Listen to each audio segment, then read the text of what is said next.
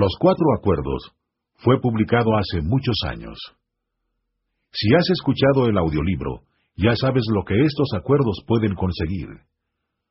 Tienen la capacidad de transformar tu vida al romper miles de acuerdos limitadores que has hecho contigo mismo, con otras personas, con la vida misma. Sé impecable con tus palabras. No te tomes nada personalmente.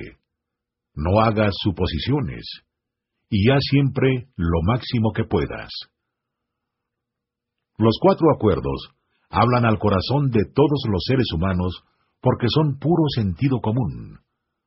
Con la práctica, estos sencillos cuatro acuerdos te ayudan a recuperar lentamente tu auténtico yo.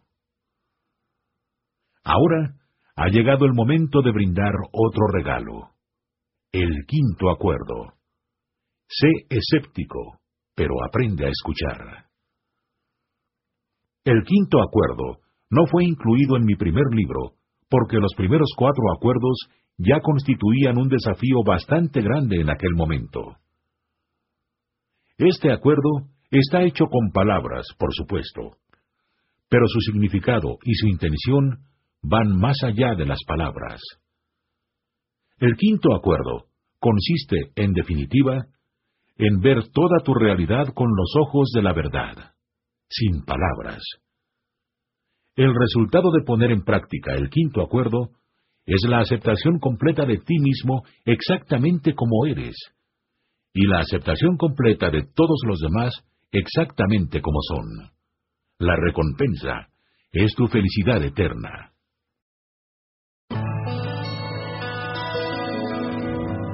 Capítulo 1. Al principio.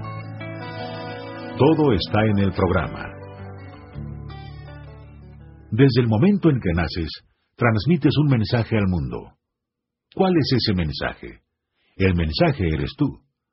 Ese niño es la presencia de un ángel, un mensajero del infinito en un cuerpo humano. El infinito, un poder absoluto, crea un programa solo para ti y todo lo que necesitas para ser lo que eres está en el programa. Naces, creces, te emparejas, envejeces y al final retornas al infinito. Cada célula de tu cuerpo constituye un universo propio. Es inteligente, es completa y está programada para ser lo que sea. Tú estás programado para ser tú, seas lo que sea, y lo que tu mente piense que eres no afecta en lo más mínimo al programa. El programa no está en la mente pensante. Está en el cuerpo, en lo que denominamos el ADN, y al principio, instintivamente, sigue su sabiduría. Cuando eres un niño pequeño, sabes lo que te gusta, lo que no te gusta, cuándo te gusta y cuándo no sigues lo que te gusta y tratas de evitar lo que no te gusta. Sigues tus instintos y esos instintos te guían para ser feliz, para disfrutar de la vida, para jugar, para amar, para satisfacer tus necesidades. Pero luego, ¿qué es lo que ocurre? Tu cuerpo empieza a desarrollarse, tu mente empieza a madurar y tú empiezas a utilizar símbolos para transmitir tu mensaje. Del mismo modo que los pájaros comprenden a los pájaros y que los gatos comprenden a los gatos, los seres humanos comprenden a los seres humanos a través de una simbología. Si nacieras en una isla y vivieras solo, quizá tardarías diez años, pero darías un nombre a todas las cosas que vieras y utilizarías ese lenguaje para comunicar un mensaje, aunque solo estuviera destinado a ti mismo. ¿Por qué harías algo así? Bien, es fácil de entender, y no es porque los seres humanos seamos tan inteligentes. Es porque estamos programados para crear un lenguaje, para inventar una simbología completa destinada a nosotros mismos. Como sabes, en todo el mundo los seres humanos hablan y escriben en miles de lenguas distintas. Los seres humanos han inventado todo tipo de símbolos no solo para comunicarse con otros seres humanos, sino, aún más importante, para comunicarnos con nosotros mismos. Los símbolos pueden ser sonidos que emitimos al hablar, movimientos que hacemos, o la escritura manual y otros signos de naturaleza gráfica. Existen símbolos para objetos, ideas, música y matemáticas, pero la introducción del sonido es simplemente el primer paso, lo que significa que aprendemos a utilizar los símbolos para hablar. Los seres humanos que nos preceden ya tienen nombre para todo lo que existe, y nos enseñan el significado de los sonidos. A esto lo llaman mesa. A aquello lo llaman silla. También tienen nombres para cosas que únicamente existen en la imaginación, como las sirenas o los unicornios. Cada palabra que aprendemos es un símbolo para algo real o imaginario, y existen miles de palabras para aprender. Si observamos a niños de entre uno y cuatro años, comprobaremos el esfuerzo que hacen al tratar de aprender una simbología entera. Representa un gran esfuerzo del que normalmente no nos acordamos porque nuestra mente todavía no ha madurado, pero con la repetición y la práctica, finalmente aprendemos a hablar. Una vez que aprendemos a hablar, los seres humanos que se ocupan de cuidarnos nos enseñan lo que saben, y esto significa que nos programan con conocimientos. Los seres humanos con los que vivimos tienen una gran cantidad de conocimientos que incluyen todas las reglas sociales, religiosas y morales de su cultura. Captan nuestra atención, nos transmiten la información y nos enseñan a ser como ellos. Aprendemos cómo ser un hombre o una mujer según la sociedad en la que nacemos. Aprendemos cómo comportarnos correctamente en nuestra sociedad, lo que significa cómo ser un buen ser humano. En realidad, nos domestican de la misma manera en la que se domestica un perro, un gato o cualquier otro animal a través de un sistema de castigos y premios. Nos dicen que somos un niño bueno o una niña buena cuando hacemos lo que los adultos quieren que hagamos. Somos un niño malo o una niña mala cuando no hacemos lo que ellos quieren que hagamos. En ocasiones recibimos un castigo sin haber sido malos y en otras somos premiados sin haber sido buenos. Por miedo a ser castigados o por miedo a no recibir una recompensa, empezamos a tratar de complacer a otras personas. Intentamos ser buenos porque la gente mala no recibe recompensas y se le castiga. En la domesticación de los seres humanos, nos imponen todas las reglas y los valores de nuestra familia y nuestra sociedad. No tenemos la oportunidad de escoger nuestras creencias. Se nos dice qué creer y qué no creer. La gente con la que vivimos nos da su opinión, lo que es bueno y lo que es malo, lo que es correcto y lo que es incorrecto, lo que es bonito y lo que es feo. Como si fuéramos una computadora, nos descargan toda esa información en la cabeza. Somos inocentes, creemos lo que nuestros padres u otros adultos nos dicen. Estamos de acuerdo con ellos y la información se almacena en nuestra memoria. Todo lo que aprendemos entra en nuestra mente por acuerdo y permanece en nuestra mente por acuerdo, pero primero todo pasa por la atención.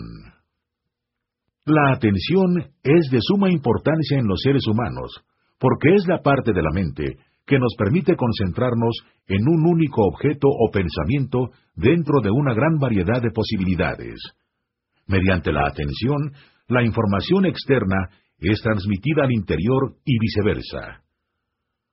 La atención es el canal que utilizamos para enviar y recibir mensajes de un ser humano a otro. Es como un puente entre una mente y otra. Abrimos el puente con sonidos, signos, símbolos, con el tacto, con cualquier acontecimiento que capte la atención. Así es como enseñamos y así es como aprendemos.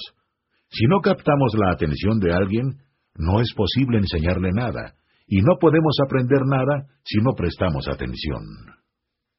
Mediante nuestra atención, los adultos nos enseñan a crear una realidad entera en nuestra mente con el uso de símbolos. Tras enseñarnos una simbología a través del sonido, los adultos nos entrenan repetidamente con nuestro alfabeto y entonces aprendemos gráficamente el mismo lenguaje. Nuestra imaginación empieza a desarrollarse. Nuestra curiosidad se hace más fuerte y empezamos a hacer preguntas. Preguntamos y preguntamos y seguimos haciendo preguntas. Reunimos información de todas partes y sabemos que finalmente tenemos maestría de una lengua cuando somos capaces de utilizar los símbolos para hablarnos a nosotros mismos en nuestra cabeza. Este es el momento en el que aprendemos a pensar. Antes de este momento, no pensamos. Imitamos sonidos y utilizamos símbolos para comunicarnos, pero la vida es sencilla antes de que atribuyamos un significado o una emoción a los símbolos.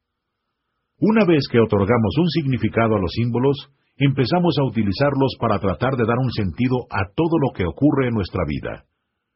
Utilizamos los símbolos para pensar en cosas que son reales y para pensar en cosas que no son reales, pero que empezamos a imaginar que lo son.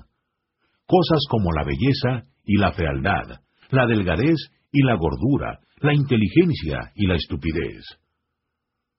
Cuando ya vamos a la escuela, a los cinco o seis años, entendemos el significado de conceptos abstractos como correcto e incorrecto, ganador y perdedor, perfecto e imperfecto. En la escuela continuamos el aprendizaje de la lectura y la escritura de los símbolos que ya sabemos y el lenguaje escrito nos permite acumular más conocimiento. Continuamos dando sentido a más y más símbolos hasta que pensar se convierte en algo que hacemos no solo sin esfuerzo, sino automáticamente. Ahora los símbolos que hemos aprendido captan nuestra atención por sí mismos. Lo que nos está hablando es lo que conocemos y escuchamos lo que nuestro conocimiento nos dice. Yo lo denomino la voz del conocimiento porque el conocimiento nos está hablando en nuestra cabeza. En muchas ocasiones oímos la voz con distintas entonaciones. Oímos la voz de nuestra madre, la de nuestro padre, las de nuestros hermanos y hermanas, y la voz no deja de hablar nunca. La voz no es real, es una creación nuestra pero creemos que es real porque le damos vida mediante el poder de nuestra fe, lo que significa que creemos, sin ponerlo en duda, lo que la voz nos está diciendo. Este es el momento en que las opiniones de los seres humanos que nos rodean empiezan a ocupar nuestra mente. Todo el mundo tiene una opinión sobre nosotros y nos dice lo que somos. Cuando somos muy pequeños no sabemos lo que somos.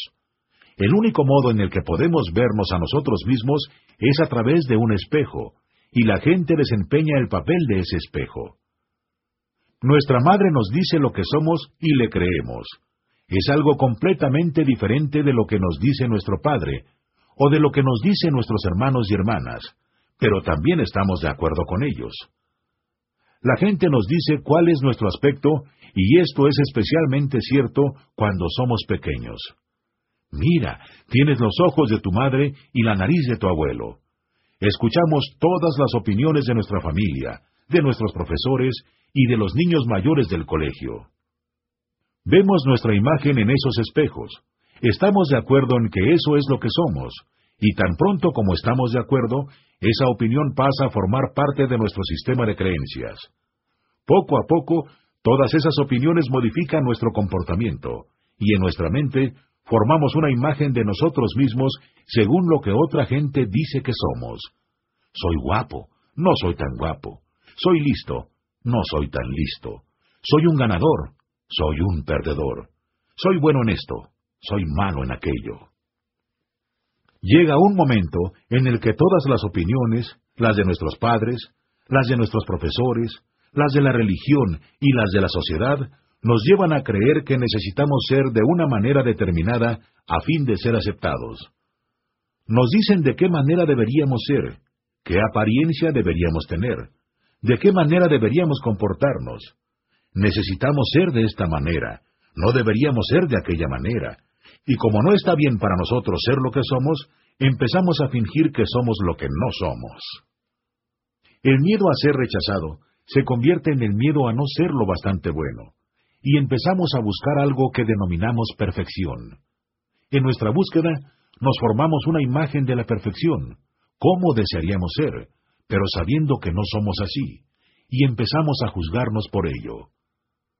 No nos gustamos y nos decimos, mira qué aspecto más ridículo tienes, mira qué feo eres, Mira qué gordo, qué bajo, qué débil, qué estúpido eres. Aquí es cuando empieza el drama, porque en ese momento los símbolos actúan en contra de nosotros. Ni siquiera advertimos que hemos aprendido a utilizar los símbolos para rechazarnos a nosotros mismos. Antes de la domesticación, no nos importa lo que somos o qué aspecto tenemos. Tendemos a explorar, expresar nuestra creatividad, buscar el placer y evitar el dolor. Cuando somos pequeños, somos salvajes y libres. Correteamos desnudos sin timidez y sin juzgarnos a nosotros mismos. Decimos la verdad porque vivimos en verdad. Nuestra atención está en el momento. No le tenemos miedo al futuro ni estamos avergonzados del pasado. Tras la domesticación, intentamos ser suficientemente buenos para los demás, pero ya no somos lo bastante buenos para nosotros mismos, porque nunca podremos cumplir con nuestra imagen de perfección. Todas nuestras tendencias humanas normales se pierden en el proceso de la domesticación y empezamos a buscar lo que hemos perdido. Empezamos a buscar la libertad porque ya no somos libres de ser lo que realmente somos. Empezamos a buscar la felicidad porque ya no somos felices. Empezamos a buscar la belleza porque ya no creemos ser bellos. Continuamos creciendo y en nuestra adolescencia nuestro cuerpo está programado para introducir unas sustancias a las que denominamos hormonas. Nuestro cuerpo físico ya no es el de un niño y ya no encajamos en la manera en la que vivíamos antes. No queremos oír a nuestros padres diciéndonos lo que debemos hacer y lo que no debemos hacer. Queremos nuestra libertad. Queremos ser nosotros mismos, pero a la vez tenemos miedo de estar solos. La gente nos dice, ya no eres un niño, pero tampoco somos adultos. Es una etapa difícil para la mayoría de los seres humanos. Cuando somos adolescentes, no necesitamos que nadie nos domestique. Hemos aprendido a juzgarnos a nosotros mismos, a castigarnos y a recompensarnos de acuerdo con el mismo sistema de creencias que se nos brindó, y utilizamos el mismo sistema de castigo y recompensa. Quizá la domesticación pueda ser más fácil para las personas que estén en unos lugares del mundo y más difícil para aquellas que estén en otros, pero en general, ninguno de nosotros tiene la fortuna de escapar a la domesticación, ninguno de nosotros. Finalmente, el cuerpo madura, y todo vuelve a cambiar de nuevo. Empezamos a buscar otra vez, pero ahora cada vez más y más. Lo que estamos buscando es nuestro propio yo. Buscamos el amor porque hemos aprendido a creer que el amor se encuentra en algún lugar fuera de nosotros. Buscamos la justicia porque en el sistema de creencias que nos han enseñado no hay justicia. Buscamos la verdad porque solo creemos en el conocimiento que hemos almacenado en nuestra mente. Y por supuesto, seguimos buscando la perfección porque ahora estamos de acuerdo con el resto de los seres humanos en que nadie es perfecto.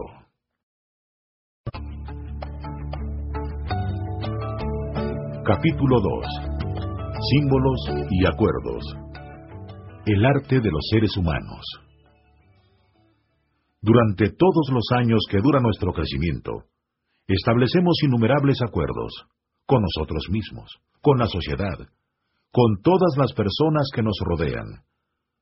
Pero los acuerdos más importantes son aquellos que establecemos con nosotros mismos mediante la comprensión de los símbolos que hemos aprendido. Los símbolos nos dicen lo que creemos sobre nosotros mismos, nos dicen lo que somos y lo que no somos, lo que es posible y lo que no lo es. La voz del conocimiento nos está diciendo todo lo que conocemos, pero ¿quién nos dice si lo que conocemos es la verdad? En la escuela primaria, en el instituto y en la universidad adquirimos una gran cantidad de conocimiento, pero ¿Qué sabemos realmente? ¿Somos maestros de la verdad? No. Somos maestros de una lengua, de una simbología, y esa simbología solo es la verdad porque así lo hemos acordado, no porque sea realmente la verdad. Independientemente de dónde hayamos nacido o cuál es la lengua en la que aprendemos a hablar, descubrimos que casi todo lo que sabemos se basa realmente en acuerdos, empezando por los símbolos que aprendemos. Si nacemos en Inglaterra, aprendemos los símbolos ingleses. Si nacemos en China, aprendemos los símbolos chinos. Pero ya aprendamos el inglés, el chino, el español, el alemán, el ruso o cualquier otra lengua, los símbolos solo tienen valor porque se lo asignamos nosotros y estamos de acuerdo con su significado. Si no estamos de acuerdo, los símbolos no tienen el menor sentido.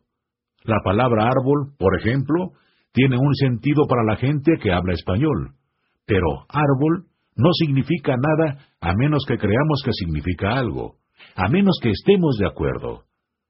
Lo que significa para ti es lo mismo que significa para mí, y esa es la razón por la que nos entendemos mutuamente.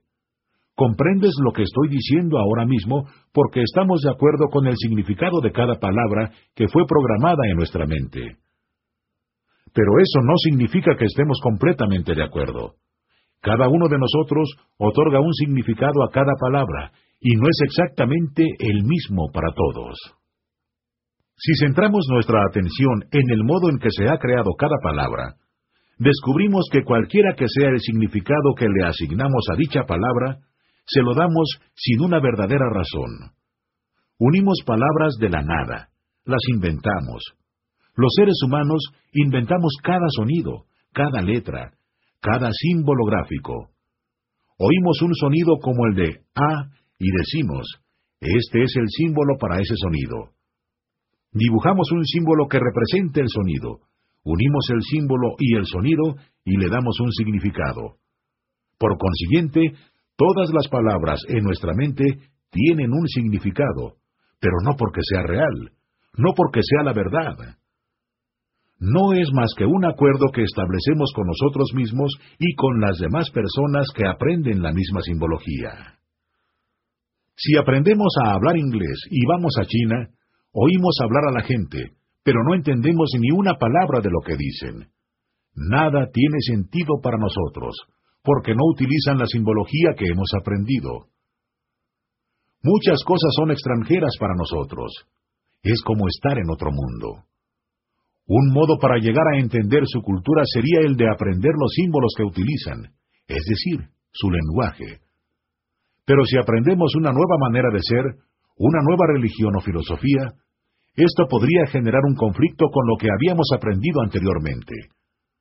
Las nuevas creencias chocan con las viejas creencias y la duda surge de inmediato. ¿Qué es correcto y qué es incorrecto? ¿Es verdad lo que aprendí antes? ¿Es verdad lo que estoy aprendiendo ahora? ¿Cuál es la verdad? La verdad es que nuestro conocimiento entero, el 100% del mismo, no es nada más que un simbolismo o palabras que inventamos por la necesidad de comprender y expresar lo que percibimos. Todas y cada una de las palabras en nuestra mente y que estás escuchando son solo un símbolo. Pero cada una de ellas tiene el poder de nuestra fe, porque creemos en su significado sin ninguna duda. Los seres humanos construimos todo un sistema de creencias hecho de símbolos, construimos un edificio entero de conocimiento, y entonces utilizamos todo lo que sabemos que no es más que simbología a fin de justificar lo que creemos, a fin de tratar de explicarnos, en primer lugar, a nosotros mismos, y después a todos los que nos rodean, la manera en la que nos percibimos a nosotros y la manera en la que percibimos el universo entero.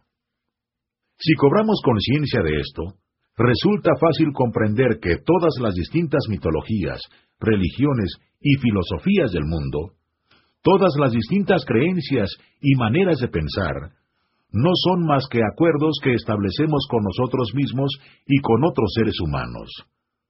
Son nuestra creación, pero ¿acaso son verdaderas? Todo lo que existe es verdadero. La Tierra es verdadera. Las estrellas son verdaderas. El universo entero ha sido siempre verdadero. Pero los símbolos que utilizamos para construir lo que sabemos son sólo verdad porque lo decimos nosotros. En la Biblia se cuenta una preciosa historia que ilustra la relación entre Dios y los seres humanos.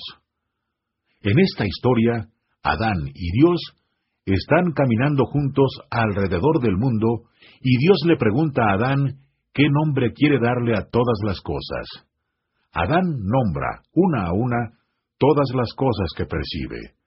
A esto lo llamaremos árbol, a esto lo llamaremos pájaro, a esto lo llamaremos flor. Y Dios estuvo de acuerdo con Adán. La historia trata de la creación de los símbolos, de la creación de todo un lenguaje que funciona por acuerdo. Se trata de las dos caras de una misma moneda. Podemos decir que una cara es pura percepción, lo que Adán percibe. La otra es el significado que Adán le da a cualquier cosa que percibe. Está el objeto de la percepción, que es la verdad, y está nuestra interpretación de la verdad, que únicamente es un punto de vista. La verdad es objetiva y la llamamos ciencia. Nuestra interpretación de la verdad es subjetiva y la llamamos arte. Ciencia y arte, la verdad y nuestra interpretación de la verdad. La verdad objetiva es la creación de la vida y es la verdad absoluta porque es verdad para todo el mundo. Nuestra interpretación de la verdad es creación nuestra y es una verdad relativa, porque sólo es verdad por acuerdo. Al ser conscientes de esto, podemos empezar a comprender la mente humana. Todos los seres humanos estamos programados para percibir la verdad, y para ello no necesitamos un lenguaje. Pero para expresar la verdad necesitamos utilizar un lenguaje, y esa expresión es nuestro arte. Ya no se trata de la verdad, porque las palabras son símbolos, y los símbolos solo pueden representar o simbolizar la verdad. Por ejemplo, podemos ver un árbol aunque no conozcamos el símbolo árbol. Sin el símbolo, sencillamente vemos un objeto. El objeto es real, es verdad, y lo percibimos. Una vez que lo llamamos un árbol, utilizamos el arte para expresar un punto de vista. Si utilizamos más símbolos, podemos describir el árbol, cada una de sus hojas, cada uno de sus colores. Podemos decir que es un árbol grande, un árbol pequeño, un árbol bonito, un árbol feo. Pero, ¿es la verdad? No. El árbol sigue siendo el mismo árbol. Nuestra interpretación del árbol dependerá de nuestra reacción emocional hacia dicho árbol, y nuestra reacción emocional dependerá de los símbolos que utilicemos para recrear el árbol en nuestra mente. Como puedes ver, nuestra interpretación del árbol no es exactamente la verdad, pero nuestra interpretación es un reflejo de la verdad y ese reflejo es lo que denominamos la mente humana. La mente humana no es otra cosa que una realidad virtual. No es real. Lo que es real es verdad. Lo que es verdad es verdad para todos.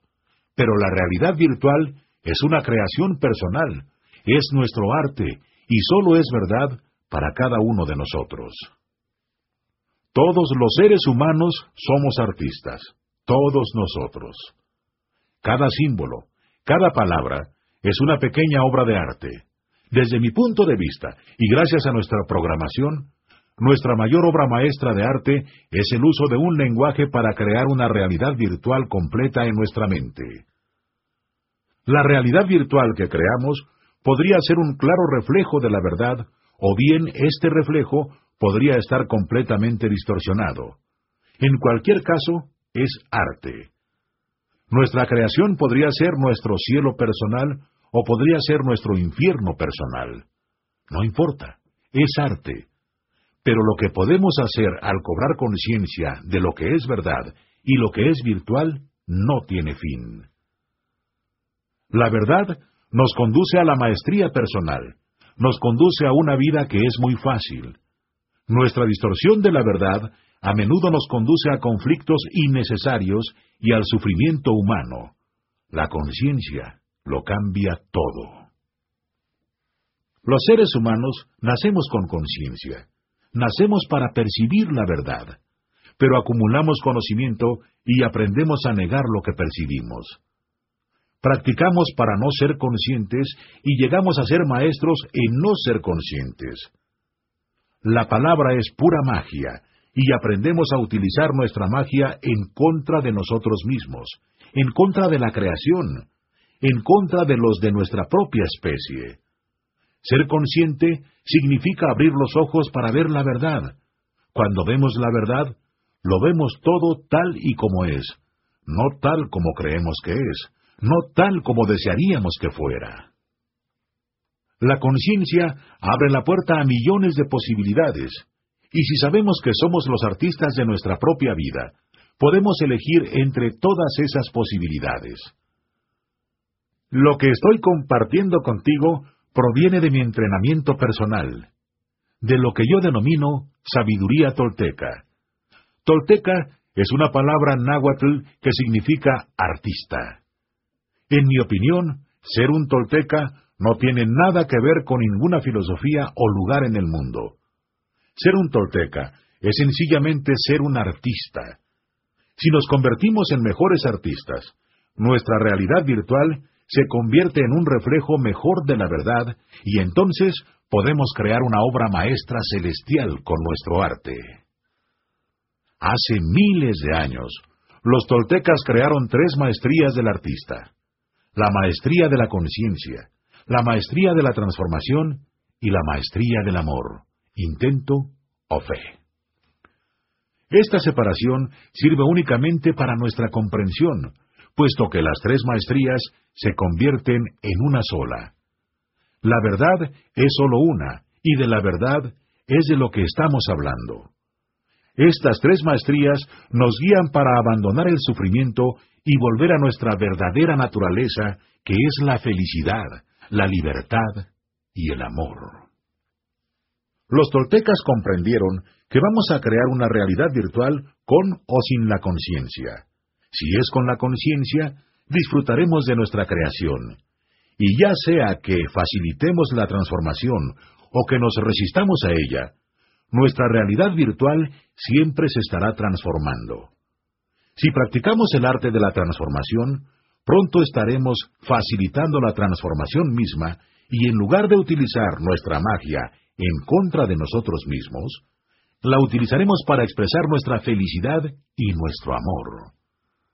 Cuando somos maestros del amor, del intento o de la fe, somos maestros del sueño de nuestra vida, y cuando las tres maestrías se han consumado, reclamamos nuestra divinidad y nos convertimos en uno con Dios. Este es el objetivo de los toltecas. Los toltecas no tenían la tecnología con la que contamos en la actualidad. No tenían conocimiento de la realidad virtual de las computadoras, pero eran grandes maestros de la realidad virtual de la mente humana. La maestría de la mente humana requiere un control absoluto de la atención, la manera en la que interpretamos y reaccionamos a la información que percibimos desde nuestro interior y desde el exterior. Los toltecas comprendieron que cada uno de nosotros es exactamente como Dios, pero que en lugar de crear, lo que hacemos es recrear. ¿Y qué es lo que recreamos? Lo que percibimos. Eso es lo que llega a ser la mente humana.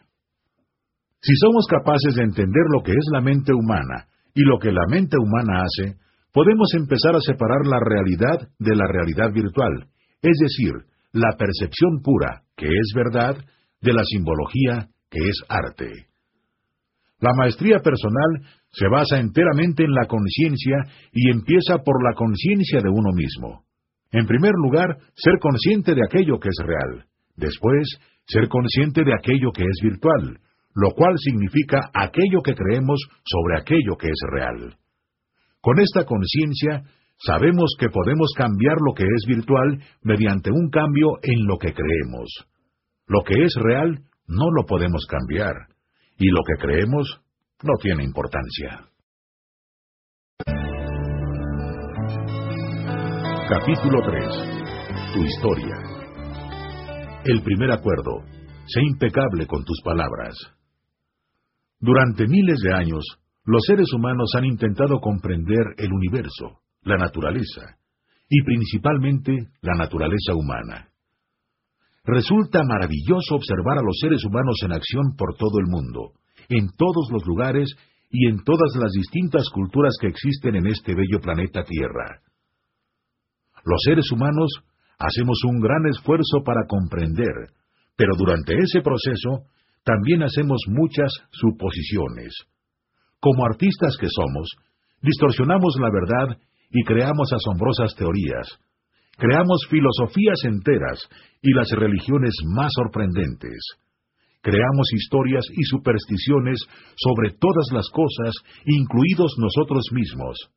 Y este es exactamente el punto principal. Las creamos nosotros. Los seres humanos nacemos con el poder de la creación, así que constantemente estamos creando historias con las palabras que hemos aprendido. Todos nosotros utilizamos la palabra para formar nuestras opiniones, para expresar nuestro punto de vista. A nuestro alrededor suceden innumerables acontecimientos y utilizando la atención, tenemos la capacidad de reunir todos esos acontecimientos en una historia. Creamos la historia de nuestra propia vida, la historia de nuestra familia, la historia de nuestra comunidad, la historia de nuestro país, la historia de la humanidad, la historia del mundo entero. Cada uno de nosotros tiene una historia que compartimos, un mensaje que nos entregamos a nosotros mismos y que transmitimos a todo y a todas las personas que nos rodean. Fuiste programado para entregar un mensaje y la creación de ese mensaje es tu mayor arte. ¿Cuál es ese mensaje?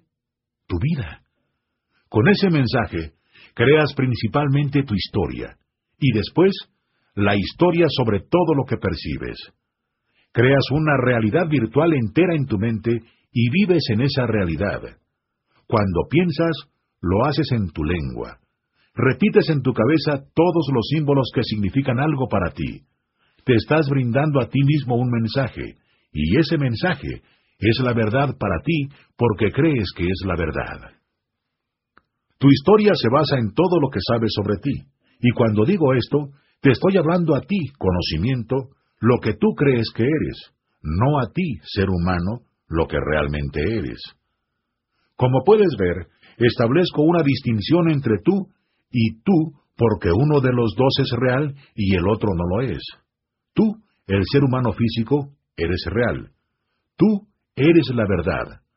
Tú, conocimiento, no eres real. Tú eres virtual. Solo existes por los acuerdos que estableciste contigo mismo y con los seres humanos que te rodeaban. Tú, conocimiento, provienes de los símbolos que oyes en tu cabeza, de todas las opiniones de la gente a la que amas, de la gente a la que no amas, de la gente a la que conoces y sobre todo de la gente a la que nunca conocerás. ¿Quién está hablando en tu cabeza? Supones que eres tú. Pero si tú eres quien habla, entonces, ¿quién está escuchando? Tú, conocimiento, eres el que está hablando en tu cabeza y diciéndote lo que eres. Tú, el ser humano, estás escuchando, pero tú, el humano, existías mucho antes de que tuvieras el conocimiento. Existías mucho antes de que entendieras todos esos símbolos, antes de que aprendieras a hablar, y al igual que antes de que cualquier niño o niña aprenda a hablar, eras completamente auténtico. No fingías ser lo que no eres. Incluso sin siquiera saberlo, confiabas plenamente en ti mismo. Te amabas enteramente a ti mismo. Antes de que adquirieras el conocimiento, eras totalmente libre para ser lo que realmente eres, porque las opiniones y las historias de otros seres humanos no estaban todavía en tu cabeza. Tu mente está llena de conocimiento, pero ¿cómo estás utilizando ese conocimiento? ¿Cómo estás utilizando la palabra cuando te toca describirte a ti mismo? Cuando te miras en un espejo, ¿te gusta lo que ves? ¿O juzgas tu cuerpo y utilizas todos esos símbolos para decirte mentiras?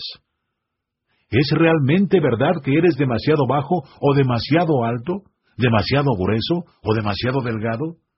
¿Es realmente verdad que no eres guapo? ¿Eres capaz de percibir todos los juicios que tienes sobre ti mismo? Cada juicio es solo una opinión, es solo un punto de vista, y ese punto de vista no estaba ahí cuando naciste. Todo lo que piensas sobre ti, todo lo que crees sobre ti, Lo piensas y lo crees porque lo aprendiste. Aprendiste las opiniones de mamá, de papá, de tus hermanos y de la sociedad. Ellos te enviaron todas esas imágenes de la apariencia que debería tener un cuerpo. Expresaron todas esas opiniones sobre cómo eres, sobre cómo no eres, sobre el modo en el que debería ser. Te entregaron un mensaje y tú estuviste de acuerdo con él. Y ahora son muchas las cosas que piensas sobre cómo eres, pero ¿son la verdad? Como ves, el problema no es realmente el conocimiento. El problema es creer en una distorsión del conocimiento. A eso es a lo que llamamos una mentira. ¿Qué es la verdad y qué es la mentira? ¿Qué es real y qué es virtual? ¿Ves la diferencia o le crees a esa voz en tu cabeza cada vez que habla y distorsiona la verdad mientras te asegura que las cosas son realmente como crees que son? ¿Es realmente verdad que no eres un buen ser humano y que nunca serás lo bastante bueno? ¿Es realmente verdad que no mereces ser feliz? ¿Es realmente verdad que no eres digno de ser amado? Eres lo que crees que eres. Así que la primera pregunta es, ¿qué crees que eres? Si utilizas tu conciencia, verás todo lo que crees y es así como vives tu vida. Tu vida está totalmente dominada por el sistema de creencias que aprendiste. Cualesquiera que sean tus creencias, están creando la historia que estás experimentando. Cualquier cosa que crees está creando las emociones que estás experimentando. Y quizá quieras realmente creerte que eres lo que tú crees, pero esa imagen es completamente falsa. No eres tú. El tú real es único, y está más allá de cualquier cosa que conoces, porque el tú real es la verdad. Tú, el ser humano, eres la verdad. Tu presencia física es real. Lo que crees sobre ti mismo no es real y no es importante, a menos que quieras crear una historia mejor para ti mismo. ¿Verdad o ficción? En cualquier caso, la historia que estás creando es una obra de arte. Las palabras son tu pincel, y tu vida es el lienzo. Cuando comprendas esto, tal vez empieces a entender que la palabra es una herramienta poderosa para la creación. Cuando aprendas a utilizar esa herramienta con conciencia, podrás hacer historia con la palabra. ¿Qué historia? La historia de tu vida, por supuesto. Tu historia. Esto nos lleva al primer y más importante de los cuatro acuerdos. Sé impecable con tus palabras. La palabra constituye tu poder de creación, y ese poder puede utilizarse en más de una dirección. Una dirección es la impecabilidad, en la que la palabra engendra una preciosa historia. Tu cielo personal en el mundo. La otra dirección es la del uso erróneo de la palabra que destruye todo lo que te rodea y crea tu infierno personal. La palabra como símbolo tiene la magia y el poder de la creación, porque puede reproducir una imagen, una idea, un sentimiento o una historia entera en tu imaginación. Solo con oír la palabra caballo, se puede reproducir una imagen completa en tu mente. Ese es el poder de un símbolo. Pero todavía puede ser mucho más poderoso que eso. Solo diciendo dos palabras, el padrino. Una película entera puede aparecer en tu mente. Esta es tu magia, tu poder de creación, y empieza con la palabra. La palabra existe gracias a una fuerza que denominamos vida, intento o Dios. La palabra es la fuerza, es el intento, y esa es la razón por la que nuestro intento se manifiesta a través de la palabra, independientemente de la lengua que hablemos. La impecabilidad de la palabra tiene tanta importancia porque la palabra eres tú, el mensajero. La palabra es el mensaje que transmites, no solo a todos los demás y a todas las cosas que te rodean, sino también el mensaje que te transmites a ti mismo. Te estás contando una historia, pero ¿es la verdad? Si utilizas la palabra para crear una historia en la que te juzgas y te rechazas a ti mismo, entonces estás utilizando la palabra en tu contra y no estás siendo impecable. Cuando eres impecable, no te dices, soy viejo, soy feo, soy gordo, no soy lo bastante bueno, no soy lo bastante fuerte, nunca conseguiré nada en la vida. No utilizarás tu conocimiento contra ti mismo, lo que significa que tu voz del conocimiento no utilizará la palabra para juzgarte, declararte culpable y castigarte. Tu mente es tan poderosa que percibe la historia que tú mismo creas. Si creas juzgándote a ti mismo, entonces creas un conflicto interior que no es más que una pesadilla. Sé impecable con tus palabras significa realmente no utilizar nunca el poder de las palabras contra ti mismo. Cuando eres impecable con las palabras, nunca te traicionas a ti mismo. Nunca utilizas las palabras para chismorrear sobre ti mismo, ni para esparcir veneno emocional contando chismes sobre otras personas. Si utilizas la palabra impecablemente, solo imagínate la historia que vas a crearte para ti mismo. Utilizarás la palabra en la dirección de la verdad y del amor por ti mismo. ¿Y cuál será el resultado?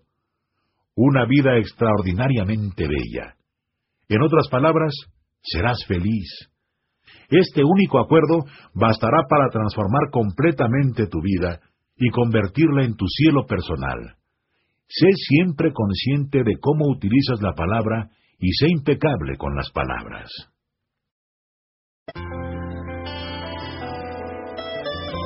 Capítulo 4 Cada mente es un mundo. El segundo acuerdo. No te tomes nada personalmente. Cuando nacemos, no hay símbolos en nuestra mente, pero tenemos un cerebro y tenemos ojos, y nuestro cerebro ya está captando imágenes que provienen de la luz. Empezamos percibiendo la luz. Nos familiarizamos con la luz, y la reacción de nuestro cerebro a la luz es un interminable juego de imágenes en nuestra imaginación, en nuestra mente. Estamos soñando. Desde el punto de vista tolteca, toda nuestra vida es un sueño porque el cerebro está programado para soñar 24 horas al día. Cuando el cerebro está despierto, existe un marco material que nos hace percibir las cosas de una manera lineal. Cuando el cerebro está dormido, no hay marco, y el sueño tiene la tendencia a cambiar constantemente. Incluso con el cerebro despierto, tendemos a soñar despiertos, y el sueño cambia constantemente. La imaginación es tan poderosa que nos lleva a muchas partes. En nuestra imaginación vemos cosas que otra gente no ve, oímos cosas que otra gente no oye. La imaginación proporciona un movimiento a las imágenes que vemos, pero esas imágenes solo existen en la mente, en el sueño. Luz, imágenes, imaginación, sueño. Ahora mismo estás soñando, y esto es algo que puedes verificar fácilmente. Imagínate que estás mirando un espejo. En el espejo hay un mundo entero de objetos. Pero sabes que lo que ves no es más que un reflejo de lo que es real. Parece como si fuera real, parece como si fuera la verdad, pero no es real y no es la verdad. Lo que ves en el espejo es solo una imagen de la realidad, lo que significa que es una realidad virtual. Es un sueño, y es el mismo tipo de sueño que los seres humanos soñamos con el cerebro despierto. ¿Por qué? Porque lo que ves en el espejo es una copia de la realidad que creas con la capacidad de tus ojos y de tu cerebro. Es una imagen del mundo que construyes en tu mente, lo cual quiere decir que así es como tu propia mente percibe la realidad. Lo que un perro ve en el espejo es la manera en la que el cerebro del perro percibe la realidad. Lo que un águila ve en ese mismo espejo es la manera en la que el cerebro del águila percibe la realidad, y es una manera distinta a la tuya. Ahora imagínate que en lugar de mirar el espejo, miras en tus ojos.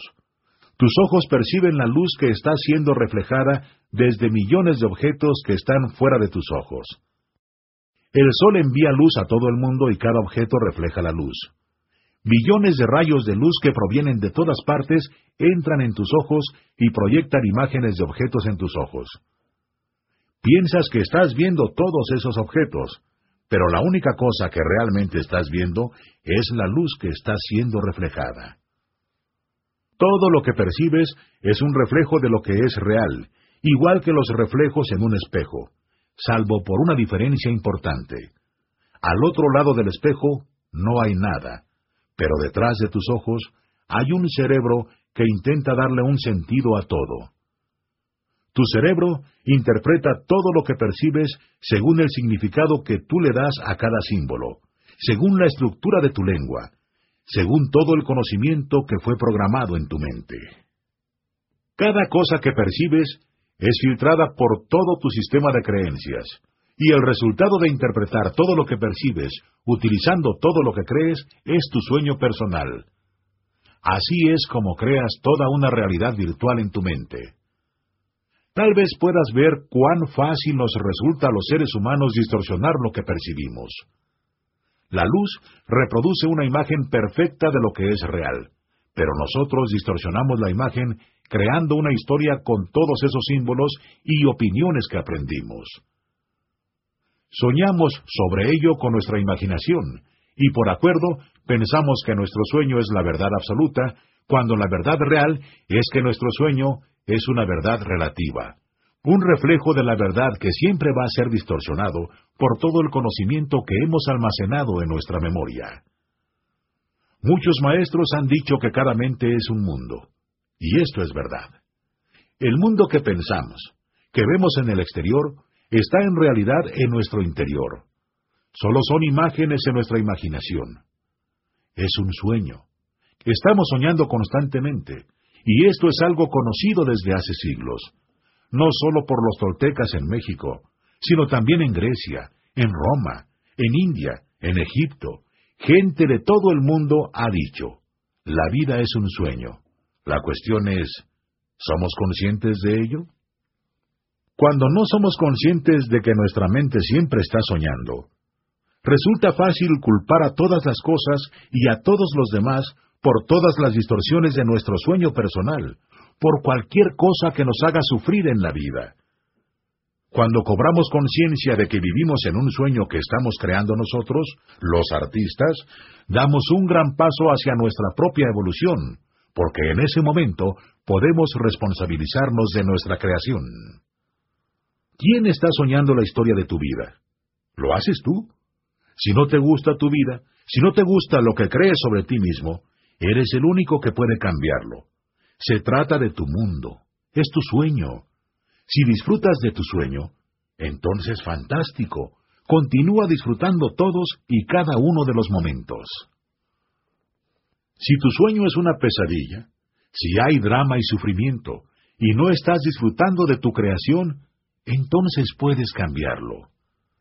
No es más que un cuento, no es nada más que un sueño, y es un sueño compartido, porque todos los seres humanos estamos soñando en el mismo momento.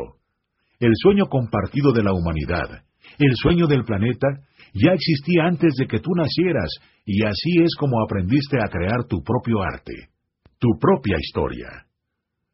Utilicemos el poder de nuestra imaginación para crear un sueño juntos, sabiendo que se trata de un sueño, Imagina que estás en un centro comercial gigante en el que hay cientos de salas de cine.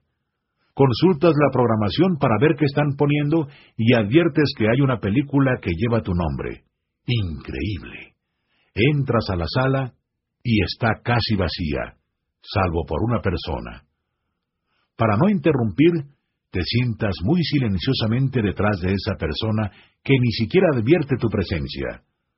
Toda la atención de esa persona está centrada en la película. Miras a la pantalla y qué gran sorpresa. Reconoces a todos los personajes de la película. Tu madre, tu padre, tus hermanos y hermanas, tu persona amada, tus hijos y tus amigos. Entonces ves al protagonista de la película y eres tú. Eres la estrella de la película y es tu historia y la persona que está sentada delante de ti, vaya, también eres tú viéndote actuar en la película. Por supuesto, el protagonista es exactamente como tú crees que eres, igual que todos los personajes secundarios, porque tú conoces tu historia. Transcurrido un tiempo, empiezas a sentirte un poco abrumado por todo lo que acabas de presenciar y decides ir a otra sala. En esta sala también hay una sola persona viendo una película, y ni siquiera advierte que te sientas a su lado. Empiezas a ver la película y reconoces a todos los personajes, pero ahora solo eres un personaje secundario. Esta es la historia de la vida de tu madre, y ella es la persona que está viendo la película con toda su atención. Entonces comprendes que tu madre no es la misma persona que aparecía en tu película. El modo en el que ella se proyecta es completamente distinto en su película. Es la manera en la que tu madre quiere que todos la perciban. Tú sabes que no es auténtico, solo está actuando. Pero entonces empiezas a comprender que es el modo en el que ella se percibe a sí misma y esto te provoca una especie de conmoción. Entonces adviertes que el personaje que tiene tu rostro no es la misma persona que salía en tu película. Tú dices, ah, este no soy yo. Pero ahora ves cómo te percibe tu madre, lo que cree sobre ti, y está muy lejos de ser lo que tú crees sobre ti mismo. Entonces ves al personaje de tu padre, el modo en que tu madre lo percibe, y no se parece en nada al modo en el que lo percibes tú. Está completamente distorsionado, igual que su percepción del resto de los personajes. Ves de qué modo percibe tu madre a tu persona amada e incluso llegas a disgustarte un poco con tu madre. ¿Cómo se atreve? Te levantas y abandonas la sala. Entras en la siguiente sala, y ahí está la historia de tu persona amada. Ahora puedes ver el modo en que te percibe tu persona amada y el personaje es completamente diferente del que aparecía en tu película y en la película de tu madre. Puedes ver el modo en que tu persona amada quiere proyectarse a sí mismo o a sí misma, y no se parece en nada a la manera en que tú percibes a tu persona amada. Entonces ves las películas de tus hijos, de tus hermanos y hermanas, de tus amigos, y descubres que todos distorsionan a todos los personajes en sus películas. Tras ver todas esas películas, decides regresar a la primera sala para ver tu propia película otra vez. Te ves a ti mismo actuar en tu película, pero ya no te crees nada de lo que estás viendo. Ya no te crees tu propia historia porque ves que es solo un cuento. Ahora sabes que toda la actuación que hiciste a lo largo de tu vida entera fue inútil, porque nadie te percibe como tú quieres ser percibido. Ves que todo el drama que ocurre en la película en realidad no es advertido por las personas que te rodean. Resulta obvio que la atención de los demás está centrada en su propia película. Ni siquiera se han dado cuenta de que te has sentado a su lado en su sala. Los actores centran toda su atención en su historia, y esa es la única realidad que viven. Su atención está tan absorbida por su propia creación que ni siquiera advierten su propia presencia, la persona que está observando su película.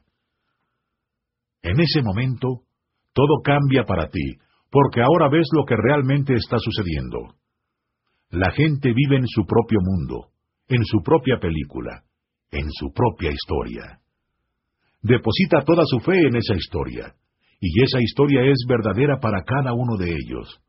Pero es una verdad relativa, porque no es verdad para ti. Ahora puedes ver que todas sus opiniones sobre ti realmente conciernen al personaje que vive en su película, no en la tuya. Cualquier cosa que la gente piense de ti está relacionada realmente con la imagen que tienen de ti, y esa imagen no eres tú. En ese punto, está claro que las personas a las que más quieres no te conocen realmente, y tú tampoco las conoces a ellas. Lo único que conoces de ellas es lo que crees sobre ellas. La verdad es que no tienes ni idea de lo que ocurre en su mundo, lo que están pensando, lo que están sintiendo, lo que están soñando. Pero lo que resulta incluso más sorprendente es que creías que te conocías a ti mismo. Entonces llegas a la conclusión de que ni siquiera te conoces a ti mismo, porque has estado actuando durante tanto tiempo que te has convertido en un maestro del fingimiento de ser lo que no eres. Con esta conciencia, comprendes cuán ridículo resulta decir mis seres queridos no me comprenden. Nadie me comprende. Por supuesto que no te comprenden. Ni siquiera te comprendes tú mismo. Tu personalidad está cambiando constantemente entre un momento y el siguiente, según el papel que estés representando, según los personajes secundarios de tu historia, según el modo en el que estás soñando en ese momento. En casa tienes un tipo de personalidad. En el trabajo tu personalidad es completamente diferente. Con tus amistades femeninas es de una manera. Con tus amistades masculinas es de otra manera. Pero durante toda tu vida has hecho la suposición de que la gente te conocía muy bien, y cuando no hacía lo que tú esperabas que hiciera, te lo tomabas personalmente, reaccionabas con enfado y utilizabas la palabra para crear muchos conflictos y dramas por nada. Ahora resulta fácil comprender la razón por la que existen tantos conflictos entre los seres humanos. El mundo está poblado por billones de soñadores que no tienen conciencia de que la gente vive en su propio mundo y que sueña su propio sueño. Desde el punto de vista del personaje principal, que es su único punto de vista, todo trata sobre ellos, se lo toman todo personalmente. Con esta conciencia, también tú puedes entender la solución, y se trata de algo muy simple y muy lógico. No te tomes nada personalmente. Este acuerdo te proporciona la inmunidad en la interacción con los personajes secundarios de tu historia. Una vez que comprendes que nada de lo que los demás digan o hagan tiene que ver contigo, no importa quién chismorrea sobre ti, quién te culpa, quién te rechaza, quién está en desacuerdo con tu punto de vista. Cualquier cosa que diga la gente no te afecta, porque eres inmune a sus opiniones y a su veneno emocional. Una vez que comprendes que todos los seres humanos viven en su propio mundo, en su propia película, en su propio sueño, el segundo acuerdo es puro sentido común. No te tomes nada personalmente.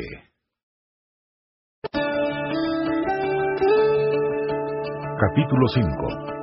¿Verdad o ficción? El tercer acuerdo. No hagas suposiciones.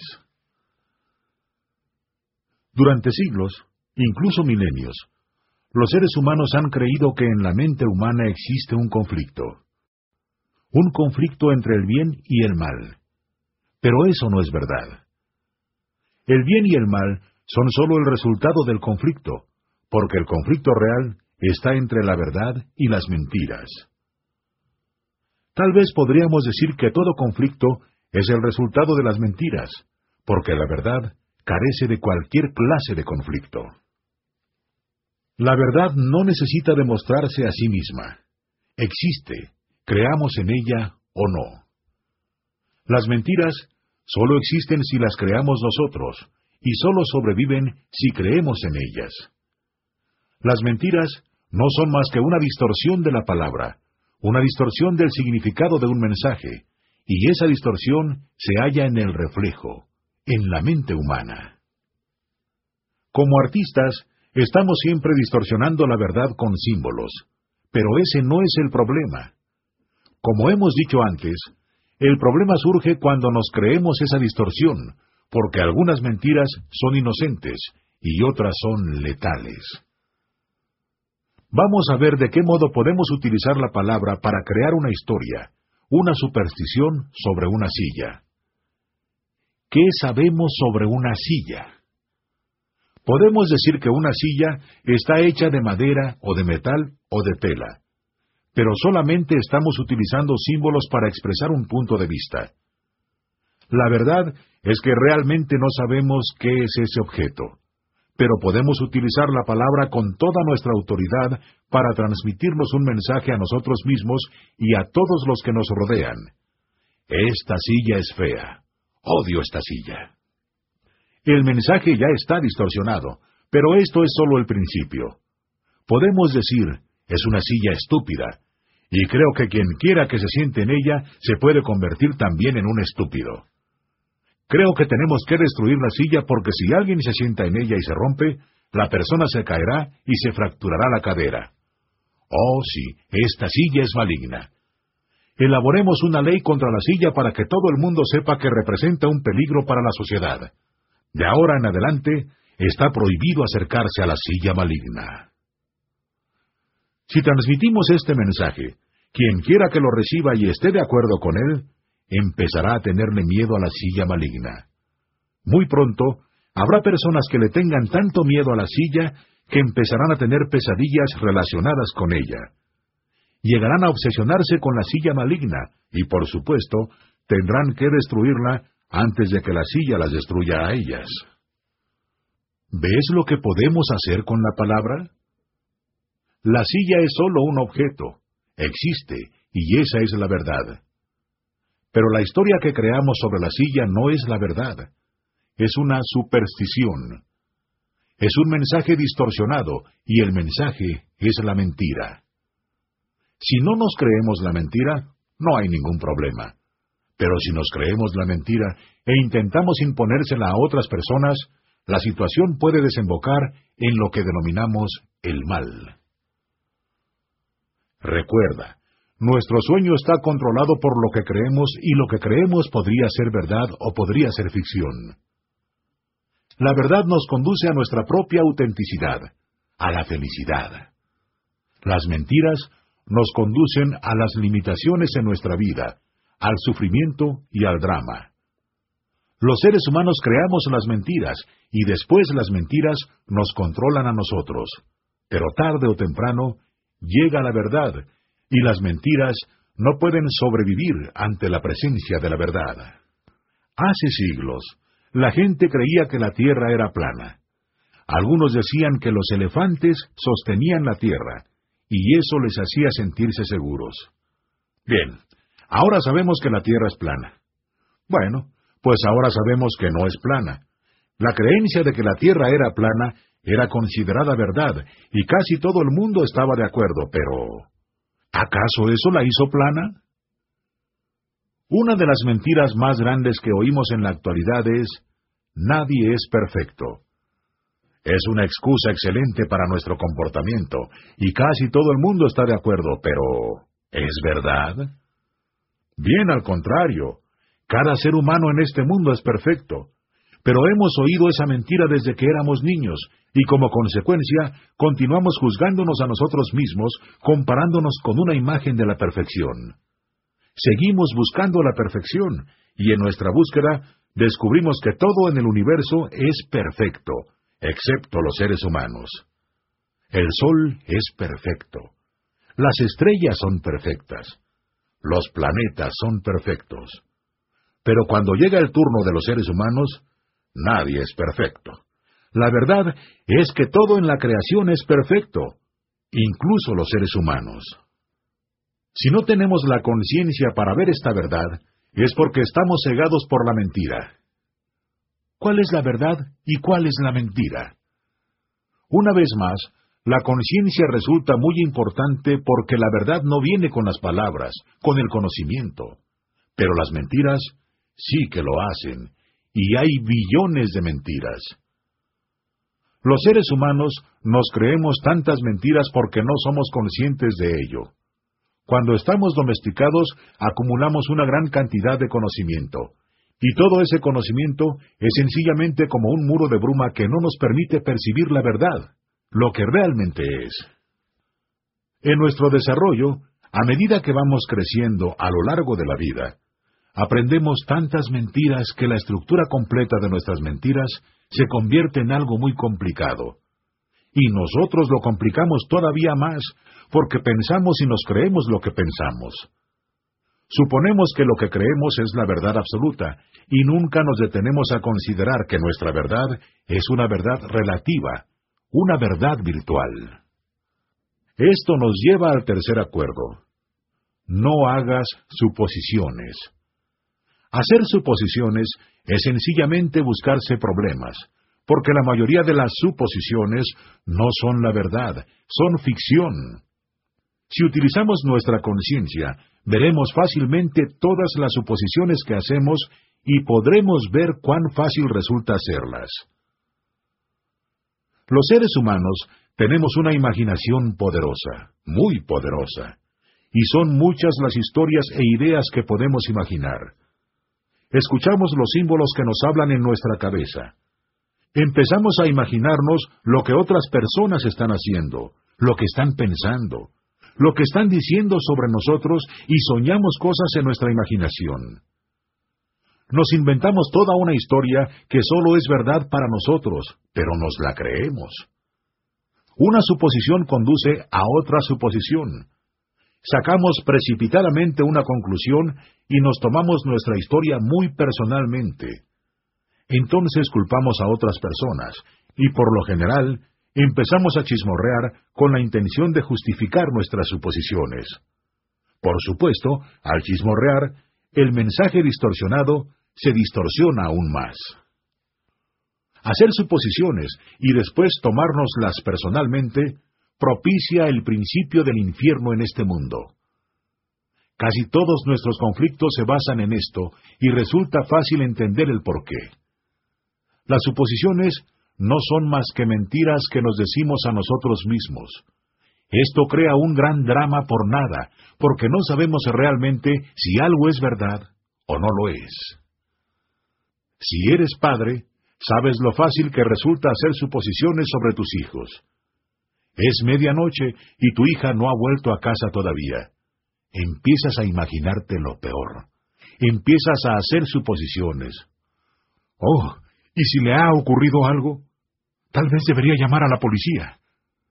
Diez minutos más tarde, tu hija llega a casa luciendo una gran sonrisa. Cuando llega la verdad y todas las mentiras se disipan, comprendes que sencillamente te estabas torturando por nada. No hagas suposiciones. Si no tomarte nada personalmente te proporciona inmunidad en la interacción con otras personas, no hacer suposiciones te proporciona inmunidad en la interacción contigo mismo, con tu voz del conocimiento o con lo que llamamos pensar. Pensamos demasiado y el pensamiento nos conduce a las suposiciones. Los seres humanos tenemos la necesidad de explicarlo y justificarlo todo. Necesitamos el conocimiento y hacemos suposiciones para satisfacer nuestra necesidad de saber. No nos importa si el conocimiento es verdad o no, verdad o ficción. Creemos en un cien por cien lo que creemos y continuamos creyéndolo, sencillamente porque poseer ese conocimiento nos hace sentirnos seguros. Como podemos ver, cuando no creemos en nuestras propias suposiciones, el poder de nuestra creencia que habíamos invertido en ellas retorna a nosotros. Cuando recuperamos toda la energía que habíamos puesto en hacer suposiciones, podemos utilizarla para crear un nuevo sueño, nuestro cielo personal. No hagas suposiciones.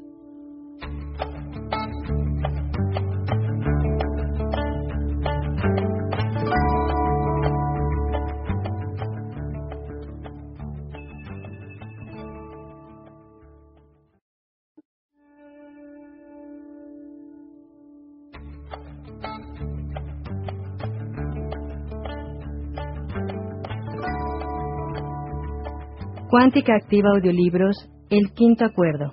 Disco 2, continuamos. Capítulo 6. El poder de creer. El símbolo de Santa Claus. Hubo una época en tu vida en la que eras completamente dueño del poder de tu creencia. Pero cuando te educaron para formar parte de la humanidad, el poder de tu creencia se destinó a todos esos símbolos que aprendiste, y en un momento determinado, los símbolos consiguieron dominarte a ti. La verdad es que el poder de tu creencia fue entregado a todas las cosas que conoces, y desde entonces todo lo que sabes ha gobernado tu vida. Obviamente, cuando somos pequeños, nos vemos superados por el poder de las creencias de las demás personas. Los símbolos son una invención maravillosa, pero cuando nos los introducen, ya van acompañados de opiniones y creencias. Absorbemos cada opinión sin preguntarnos si es verdad o no lo es. Y el problema reside en que cuando llegamos a ser maestros de un lenguaje con todas las opiniones que oímos al crecer, los símbolos ya tienen el poder sobre nuestra creencia. Esto no es ni bueno ni malo. ni correcto ni incorrecto. Es sencillamente lo que sucede y nos ocurre a todos nosotros. Aprendemos a ser un miembro de nuestra sociedad. Aprendemos una lengua. Aprendemos una religión o filosofía. Aprendemos a ser de una manera determinada y estructuramos todo nuestro sistema de creencias basándonos en todas las cosas que nos han dicho.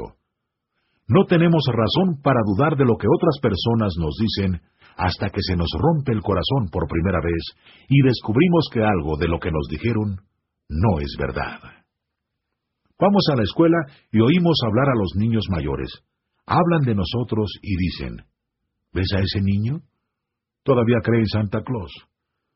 Tarde o temprano descubrimos que Santa Claus no existe. ¿Te acuerdas de tu reacción? ¿De cómo te sentiste cuando descubriste que Santa Claus no era verdad? No creo que tus padres lo hicieran con mala intención. Creer en Santa Claus constituye una maravillosa tradición para millones de personas. La letra de una canción describe lo que nos dicen sobre el símbolo que conocemos como Santa Claus. Mejor que tengas cuidado, mejor que no llores, mejor que no te enfurruñes, y voy a decirte por qué. Santa Claus está llegando a la ciudad. Nos dicen que Santa Claus sabe todo lo que hacemos y lo que no hacemos. Sabe cuándo hemos sido malos o buenos. Sabe si no nos lavamos los dientes, y nosotros nos lo creemos. Llega la Navidad y vemos que hay una enorme diferencia entre los regalos que reciben los niños. Digamos que le pediste a Santa Claus una bicicleta, y que fuiste bueno todo el año. Tu familia es muy pobre. Abres tus regalos y no recibes la bicicleta. Tu vecino, que fue muy malo, y sabes lo que significa muy malo, recibe una bicicleta. Dices, yo he sido bueno, este niño ha sido malo. ¿Cómo es que yo no he recibido una bicicleta? Si Santa Claus sabe realmente todo lo que yo hago, seguro que sabe todo lo que ha hecho mi vecino. ¿Por qué Santa Claus le trae una bicicleta a mi vecino y a mí no? Es sencillamente injusto y no entiendes el por qué. Tu reacción emocional es la envidia, el enfado e incluso la tristeza. Ves al otro niño dar vueltas felizmente con su bicicleta, portándose peor que nunca, y quieres ir a pegarle o a romperle la bicicleta. Injusticia. Y ese sentido de injusticia nace de creer en una mentira. Es una mentira inocente, y por supuesto, sin ninguna mala intención, pero tú te la crees y estableces un acuerdo contigo mismo. De ahora en adelante, no seré bueno. Voy a ser malo como mi vecino. Más adelante, descubres que Santa Claus no existe, no es real, pero ya es demasiado tarde. Ya has soltado todo el veneno emocional, ya has sufrido el enfado, los celos, la tristeza, ya has sufrido por haber establecido un acuerdo que se basaba en una mentira. Este es solo un ejemplo de cómo invertimos nuestra fe en un símbolo. Aprendemos cientos, incluso miles de símbolos, cuentos y supersticiones. El símbolo de Santa Claus demuestra de qué modo creer en una mentira, aunque sea inocente, puede hacer surgir emociones que sentimos como un fuego que quema en nuestro interior. La sentimos como un veneno. Nos duelen, nos duelen físicamente, y sufrimos por una historia que no es real. Las emociones son reales, son parte de la verdad, pero la razón por la que estamos sintiendo no lo es. No es verdad. Es ficción. Si te preguntas por qué en ocasiones te sientes tan desdichado, es porque te estás contando una historia que no es verdad, pero tú te la crees. El mundo de los símbolos es extraordinariamente poderoso porque hacemos que cada símbolo sea poderoso con esa fuerza que proviene de nuestro interior, esa fuerza que denominamos vida, fe o intento. Ni siquiera advertimos lo que está ocurriendo, pero todos esos símbolos juntos forman una estructura completa hecha de acuerdos. Eso es lo que denominamos un sistema de creencias. De una simple letra a una palabra, de un simple cuento a un sistema filosófico entero, todas las cosas que acordamos creer pasan a formar parte de esa estructura. El sistema de creencias confiere una forma y una estructura a nuestra realidad virtual. Y con cada acuerdo que establecemos, la estructura se hace más fuerte y gana mayor poder hasta que se convierte en algo casi tan rígido como un edificio de ladrillos. Si nos imaginamos que cada símbolo, cada concepto, cada acuerdo es como un ladrillo, entonces nuestra fe es como el cemento que mantiene unidos los ladrillos. A medida que continuamos aprendiendo a lo largo de nuestra vida, mezclamos los símbolos en muchas direcciones y los conceptos interactúan entre ellos a fin de crear más conceptos complejos. La mente abstracta se organiza de un modo más complicado, y la estructura sigue creciendo y creciendo hasta que tenemos la totalidad de todas las cosas que conocemos. Esta estructura es lo que los toltecas denominan la forma humana. La forma humana no es la forma del cuerpo físico, es la forma que adopta nuestra mente, es la estructura de las creencias sobre nosotros mismos y sobre todas las cosas que nos ayudan a darle un sentido a nuestro sueño. La forma humana nos proporciona nuestra identidad, pero no es lo mismo que el marco del sueño. El marco del sueño es el mundo material tal como es, lo que es verdad. La forma humana es el sistema de creencias que contiene todos los elementos de juicio. Todo lo que está en ese sistema de creencias conforma nuestra verdad personal y lo juzgamos todo según esas creencias, aun cuando esas creencias vayan en contra de nuestra propia naturaleza interior. En el proceso de domesticación, el sistema de creencias se convierte en el libro de la ley que rige nuestra vida. Cuando seguimos las reglas según nuestro libro de la ley, nos recompensamos. Cuando no seguimos las reglas, nos castigamos. El sistema de creencias se convierte en el gran juez de nuestra mente, pero también en la mayor víctima, porque, en primer lugar, nos juzga y después nos castiga. El gran juez está hecho de símbolos y funciona con símbolos para juzgar todo lo que percibimos, incluso los símbolos. La víctima es la parte de nosotros que recibe el juicio y que sufre el castigo. Y cuando interactuamos con el sueño externo, juzgamos y castigamos a todas las personas y a todas las cosas según nuestro propio libro de la ley. El gran juez, por supuesto, hace un trabajo perfecto, porque estamos de acuerdo con todas esas leyes. El problema está en que el sistema de creencias cobra vida en nuestro interior y utiliza nuestro conocimiento en contra de nosotros mismos. Utiliza todo lo que sabemos, todas nuestras reglas sobre cómo tenemos que vivir nuestra vida, cómo castigar a la víctima que es el ser humano. Utiliza nuestro lenguaje para crear el juicio personal, el rechazo de uno mismo, la culpa, la vergüenza. El sistema de creencias gobierna la vida humana como un tirano nos despoja de nuestra libertad y nos convierte en sus esclavos. Se apodera de nuestro yo real, la vida humana. Y este sistema ni siquiera es real. Nuestro yo real permanece oculto en algún lugar de la mente, y cuando llegamos a ese punto, lo que controla la mente es todo lo que sabemos, todo lo que estuvimos de acuerdo en creer.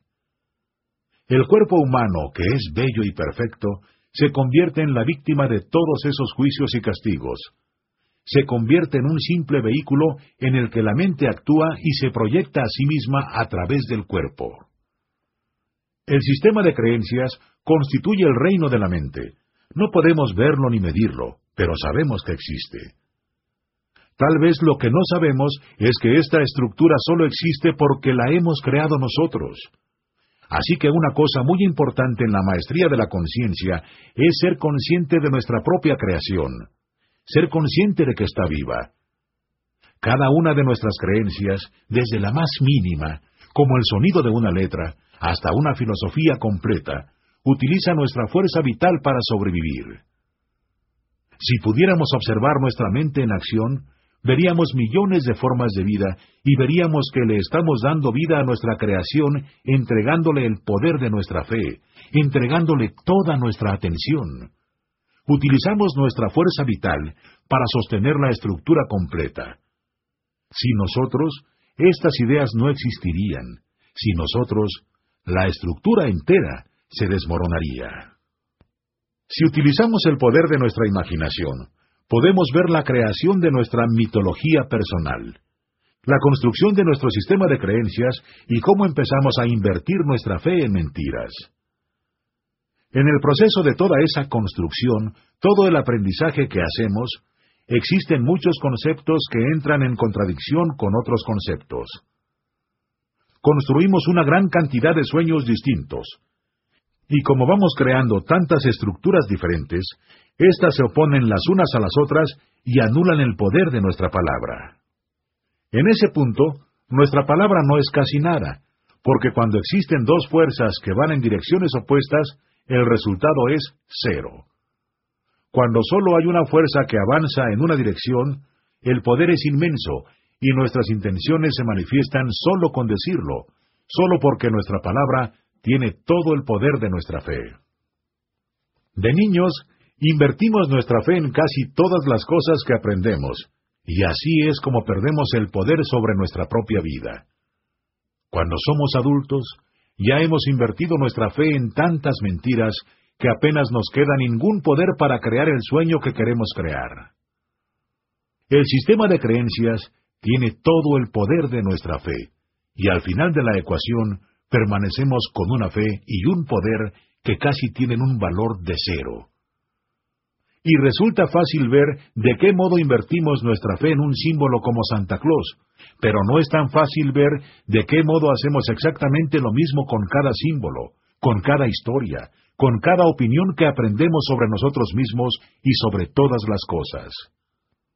Creo que es de suma importancia comprender esto, y que el único modo de comprenderlo es el de ser conscientes de que esto es justo lo que estamos haciendo.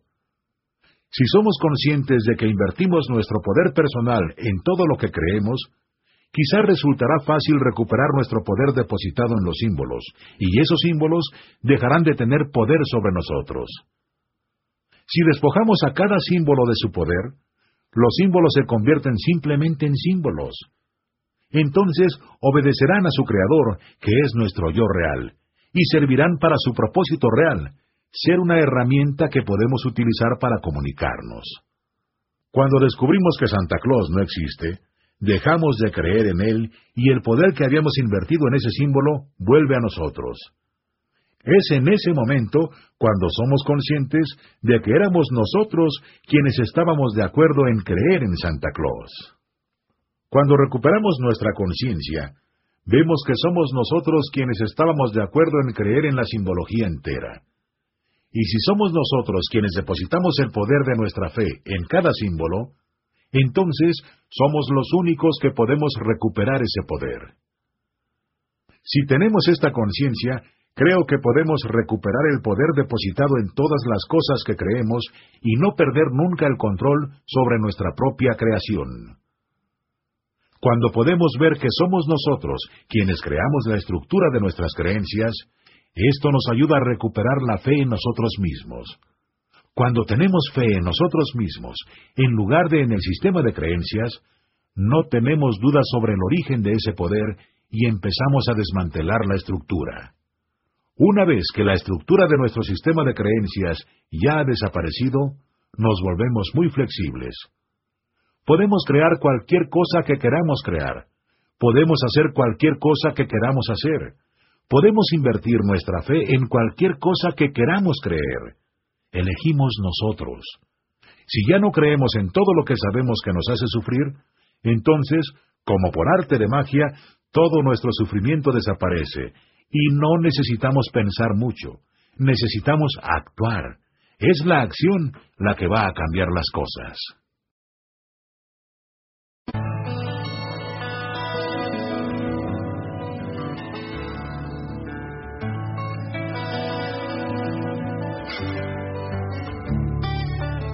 Capítulo 7.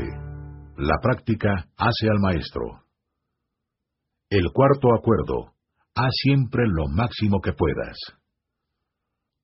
Cuando estás preparado para cambiar tu vida, cuando estás preparado para cambiar tus acuerdos, lo más importante es la conciencia. No es posible cambiar tus acuerdos si no eres consciente de lo que te gusta y de lo que no te gusta. Pero se necesita algo más que simplemente ser consciente. Es la práctica la que lo cambiará todo, porque puede ser consciente, pero eso no significa que tu vida cambiará. El cambio es el resultado de la acción, es el resultado de la práctica. La práctica hace al maestro. Todo lo que has aprendido, lo has aprendido mediante la repetición y la práctica. Aprendiste a hablar, aprendiste a andar, incluso aprendiste a escribir por repetición. Eres un maestro del habla de tu lengua porque practicaste. De esta misma manera has aprendido todas las creencias que gobiernan tu vida, mediante la práctica. Durante toda tu vida has practicado cada momento a fin de convertirte en lo que crees que eres ahora mismo. Y cuando empieces a practicar algo nuevo, cuando cambies lo que crees que eres, tu vida entera cambiará. Si practicas ser impecable con tus palabras, si no te tomas nada personalmente, si no haces suposiciones, romperás miles de acuerdos que te mantienen atrapado en el sueño del infierno. Muy pronto, lo que estés de acuerdo en creer se convertirá en la elección de tu yo auténtico, no en la elección de la imagen de ti mismo que creías ser. El primer acuerdo, sé impecable con tus palabras, es todo lo que necesitas para crearte una vida maravillosa. Te conducirá hasta el cielo, pero quizá necesites apoyo para este acuerdo. Cuando no te tomas nada personalmente, cuando no haces suposiciones, puedes imaginarte que resulta más fácil ser impecable con tus palabras.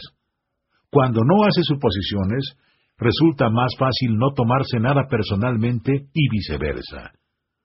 Al no tomarte nada personalmente y al no hacer suposiciones, estás apoyando el primer acuerdo.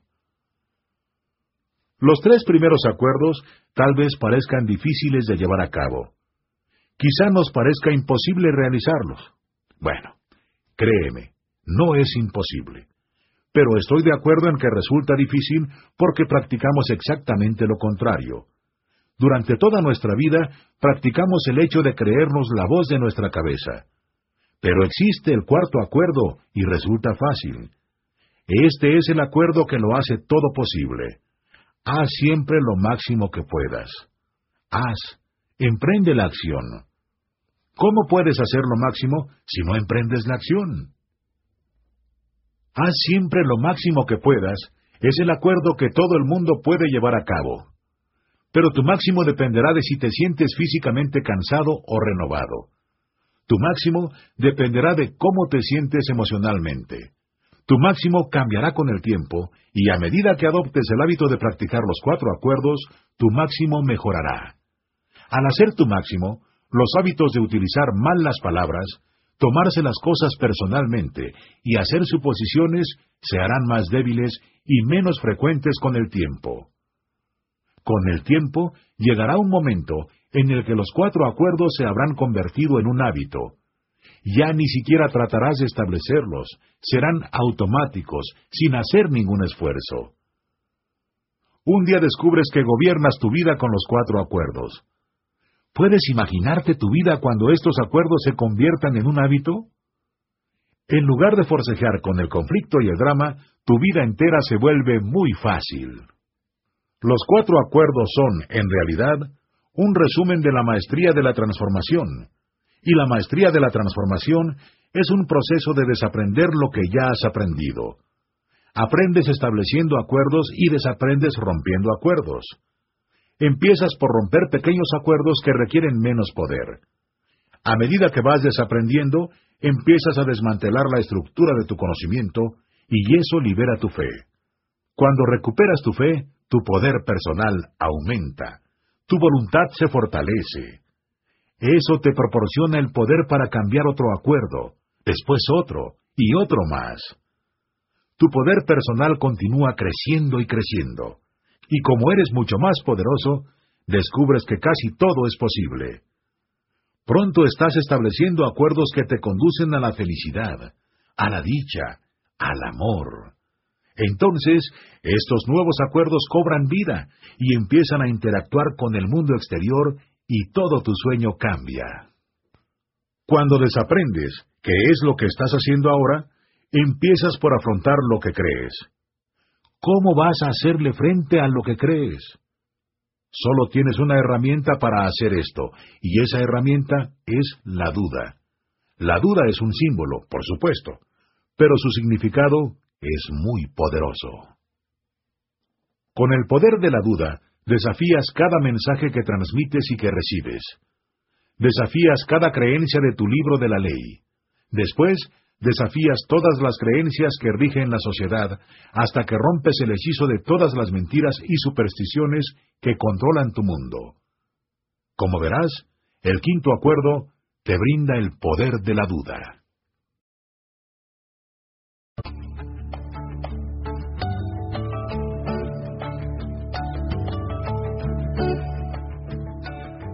Capítulo 8 El poder de la duda el quinto acuerdo. Sé escéptico, pero aprende a escuchar. El quinto acuerdo es sé escéptico, pero aprende a escuchar. Sé escéptico porque la mayoría de las cosas que oyes no son verdad. Sabes que los seres humanos hablamos con símbolos y que los símbolos no son la verdad. Los símbolos son solo verdad porque así lo acordamos, no porque sean realmente la verdad. Pero la segunda parte del acuerdo es aprender a escuchar, y la razón es simple. Cuando aprendes a escuchar, comprendes el significado de los símbolos que la gente utiliza, comprendes su historia y la comunicación mejora mucho. Entonces, quizás en lugar de toda la confusión existente entre todos los seres humanos que habitan la Tierra, habrá claridad. Una vez que comprendes que prácticamente nada de lo que conoces a través de los símbolos es verdad, ser escéptico adquiere un significado mucho mayor. Sé escéptico confiere maestría porque utiliza el poder de la duda para discernir la verdad. Cuando oigas un mensaje que provenga de ti mismo o de otro artista, sencillamente pregúntate, ¿es verdad o no es verdad? ¿Es la realidad o se trata de una realidad virtual? La duda te coloca detrás de los símbolos y te hace responsable de todos los mensajes que entregas y que recibes. ¿Por qué querrías invertir tu fe en cualquier mensaje que no sea verdad? Siendo escéptico, no te crees todos los mensajes, no depositas tu fe en los símbolos y cuando tu fe no está en los símbolos, tu fe está en ti mismo. Entonces, si la fe significa creer sin dudar, y dudar es no creer, sé escéptico, no creas. ¿Y qué es lo que no creerás?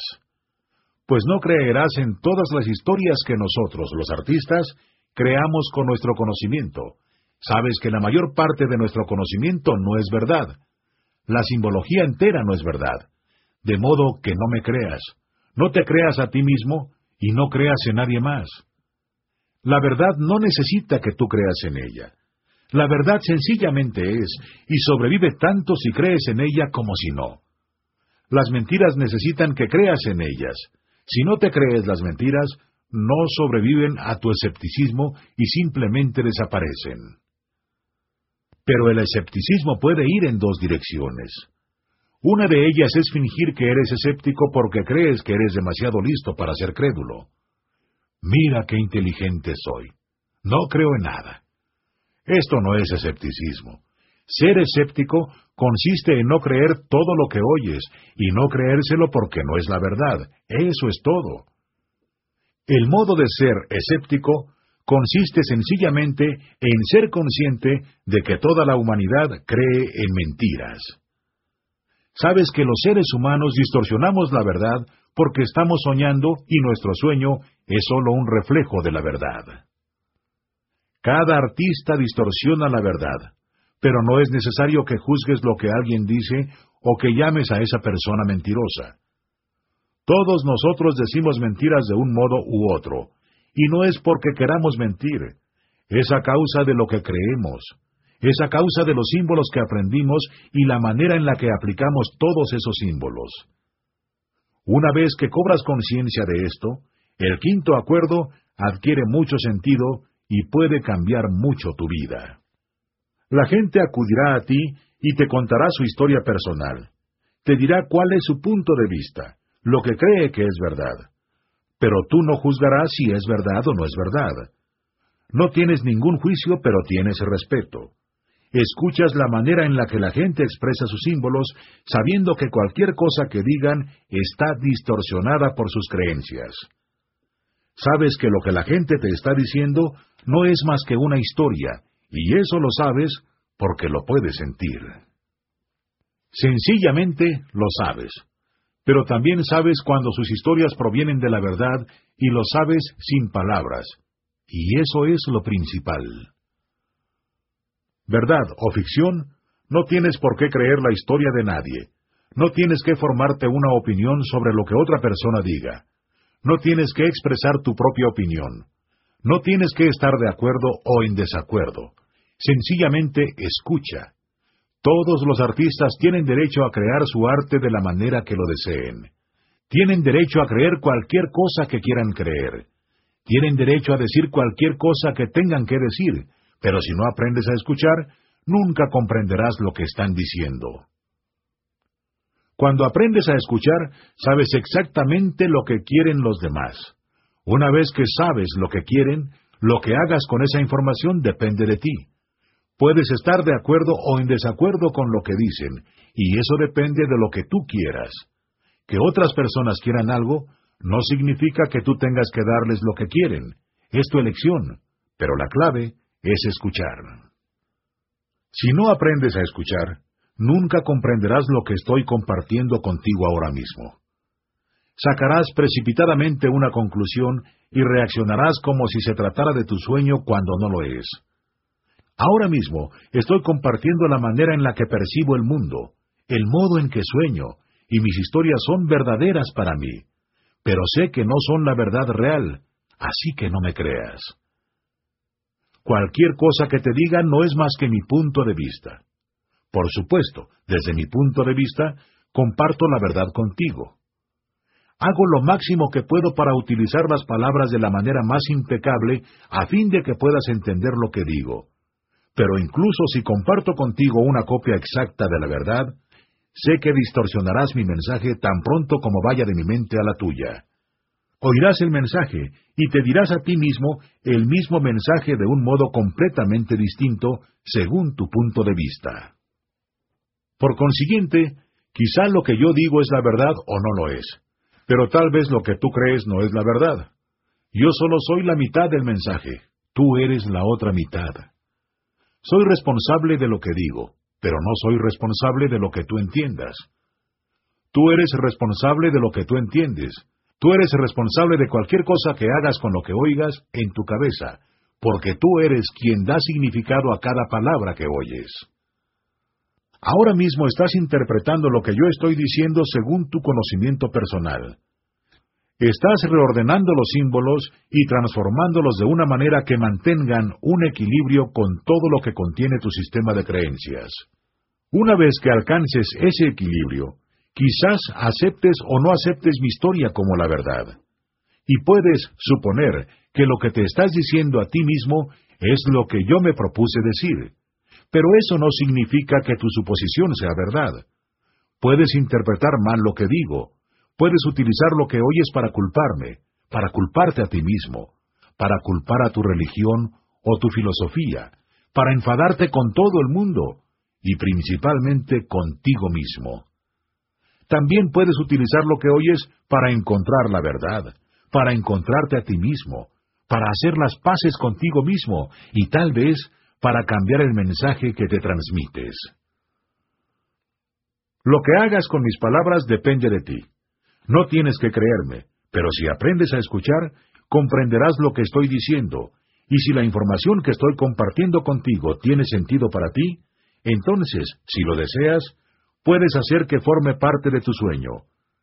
Eso no cambiará nada para mí, pero podría cambiar las cosas para ti, porque hago la suposición, sabiendo que es una suposición, de que quieres convertirte en un artista mejor y esa es la razón por la cual estás desafiando tus propias creencias. Así que sé escéptico, no me creas, no creas a nadie, pero especialmente no te creas a ti mismo. Cuando digo que no te creas a ti mismo, ¿puedes ver lo que implica? Dios mío, no te creas todo lo que has aprendido, porque la mayor parte de las cosas que has aprendido no son la verdad. Si tus creencias están diciendo, estoy gordo, soy feo, soy viejo, soy un perdedor, no soy suficientemente bueno, no soy lo bastante fuerte, nunca lo conseguiré, entonces no te creas a ti mismo, porque no es verdad. Estos mensajes están distorsionados, no son más que mentiras. Una vez que puedes ver las mentiras, no hay razón para creerlas. Utiliza el poder de la duda para cuestionar todos los mensajes que te transmites. ¿Es realmente verdad que soy feo? ¿Es realmente verdad que no soy suficientemente bueno? ¿Es este mensaje real o es virtual? Claro que es virtual. Ninguno de estos mensajes proviene de la verdad de la vida. Provienen de las distorsiones en nuestro conocimiento. La verdad es que no hay personas feas. No existe algo que no sea suficientemente bueno o no sea lo bastante fuerte. No existe un libro de ley universal en el que cualquiera de esos juicios sea verdad. Estos juicios son sólo acuerdos que establecen los seres humanos. ¿Puedes ver las consecuencias de creerte a ti mismo? Creerte a ti mismo es una de las peores cosas que puedes hacer, porque te has estado mintiendo toda tu vida, y creerte todas esas mentiras es la razón por la que tu sueño no es un sueño agradable. Quizá tu sueño personal sea incluso un infierno puro, porque creas tu propio infierno creyendo en mentiras. Si estás sufriendo, no es porque alguien te esté haciendo sufrir, es porque obedeces al tirano que gobierna en tu cabeza. Cuando el tirano te obedezca a ti, cuando ya no exista ni un juez ni una víctima en tu mente, no sufrirás más. Tu tirano es despiadado. Medra con el veneno emocional generado por las emociones negativas y genera esas emociones en ti emitiendo juicios y dando opiniones. Tan solo imagina que todas tus propias opiniones, más las opiniones de todas las personas que te rodean, son como un enorme huracán dentro de ti. Imagina creerte todas esas opiniones. Bueno, pues si eres escéptico, si no te crees a ti mismo, si no crees a nadie más, entonces ninguna de estas opiniones pueden molestarte o desviarte de tu centro. Cuando adquieres el control sobre tu propia simbología, siempre estás centrado, siempre estás relajado y tranquilo, porque es tu yo real quien hace las elecciones en tu vida y no los símbolos. Cuando quieres comunicar algo, ordenas los símbolos, y esa es la manera en la que salen de tu boca. Tú eres el artista, y puedes disponer los símbolos de la manera que quieras, en la dirección que quieras, porque todos esos símbolos están a tus órdenes. Puedes utilizar los símbolos para pedir lo que necesitas, para expresar lo que quieres, lo que no quieres. Puedes expresar tus pensamientos, tus sentimientos, tus sueños con la prosa o la poesía más bella. Pero solo porque utilices una lengua para comunicarte, no significa que te lo creas. Si comprendes el quinto acuerdo, verás la razón por la que no necesitas creer lo que puedes ver, lo que ya sabes sin palabras. La verdad no viene con las palabras, la verdad es silenciosa. Es algo que simplemente sabes, es algo que puedes sentir sin palabras, y esto se llama conocimiento silencioso. El conocimiento silencioso es lo que sabes antes de depositar tu fe en los símbolos. Cuando te abres a la verdad y aprendes a escuchar, todos los símbolos pierden su poder, y lo único que permanece es la verdad. No hay nada que saber, no hay nada que justificar. Lo que estoy compartiendo contigo no es fácil de comprender, y a la vez es tan sencillo que resulta obvio. Al final, comprenderás que las lenguas son símbolos que son únicamente verdad porque piensas que lo son, pero si los dejas aparte, ¿qué es lo que queda? La verdad. Entonces verás una silla y no sabrás cómo llamarla, pero podrás sentarte en ella y la verdad está ahí. La materia es verdad, la vida es verdad, la luz es verdad, el amor es verdad. el sueño humano no es verdad. Pero que no sea verdad no significa que sea malo. Ser malo es simplemente otro concepto que tampoco es verdad. Cuando eres educado por el sueño del planeta, no tienes elección. Son tantas las mentiras que aprendes. Pero tal vez es el momento de desaprender esas mentiras y reaprender de qué manera seguir la verdad siguiendo tu propio corazón. Desaprender, o lo que yo denomino desdomesticación, es un proceso muy lento, pero muy poderoso. Como hemos mencionado anteriormente, cada vez que retiras tu fe de un símbolo, ese poder regresa a ti y continúa regresando a ti hasta que finalmente la simbología completa deja de tener poder sobre ti. Una vez que recuperas todo el poder que invertiste en los símbolos, no te crees todos los pensamientos que aparecen en tu cabeza. No te crees tu propia historia, pero escuchas tu historia, y como respetas tu propia historia, puedes disfrutar de ella. Cuando vas al cine o lees una novela, no te la crees, pero puedes disfrutarla, ¿no? Aun cuando sepas que tu historia no es verdad, puedes crear la historia más bella y puedes guiar tu vida a través de esa historia. Puedes crear tu cielo personal y vivir en ese cielo. Y si eres capaz de comprender las historias de otras personas y ellas pueden entender la tuya, entonces juntos pueden crear el sueño más maravilloso. Pero primero tienes que desaprender mucho y el quinto acuerdo es otra herramienta perfecta para conseguirlo. Donde quiera que vayas, oirás todo tipo de opiniones e historias de otra gente. Encontrarás grandes contadores de cuentos que querrán decirte lo que deberías hacer con tu vida. Deberías hacer esto, deberías hacer aquello, deberías hacer lo que sea. No les creas. Sé escéptico, pero aprende a escuchar. Durante siglos ha habido gente que afirmaba conocer la voluntad de Dios y que iba por todo el mundo predicando la virtud y la rectitud y condenando a todo el mundo. Durante siglos ha habido profetas que predecían grandes catástrofes en el mundo. No hace tanto tiempo, hubo gente que predijo que en el año 2000 todas las computadoras fallarían y la sociedad, tal como la conocemos, desaparecería. Algunas personas pensaron que volveríamos a la época de las cavernas. El día llegó. Celebramos el nuevo siglo, el año nuevo. ¿Y qué ocurrió? No ocurrió nada. Hace miles de años, igual que hoy en día, había profetas que esperaban el fin del mundo. En aquel entonces, un gran maestro dijo, Habrá muchos falsos profetas que afirmarán hablar en nombre de Dios. No les crean.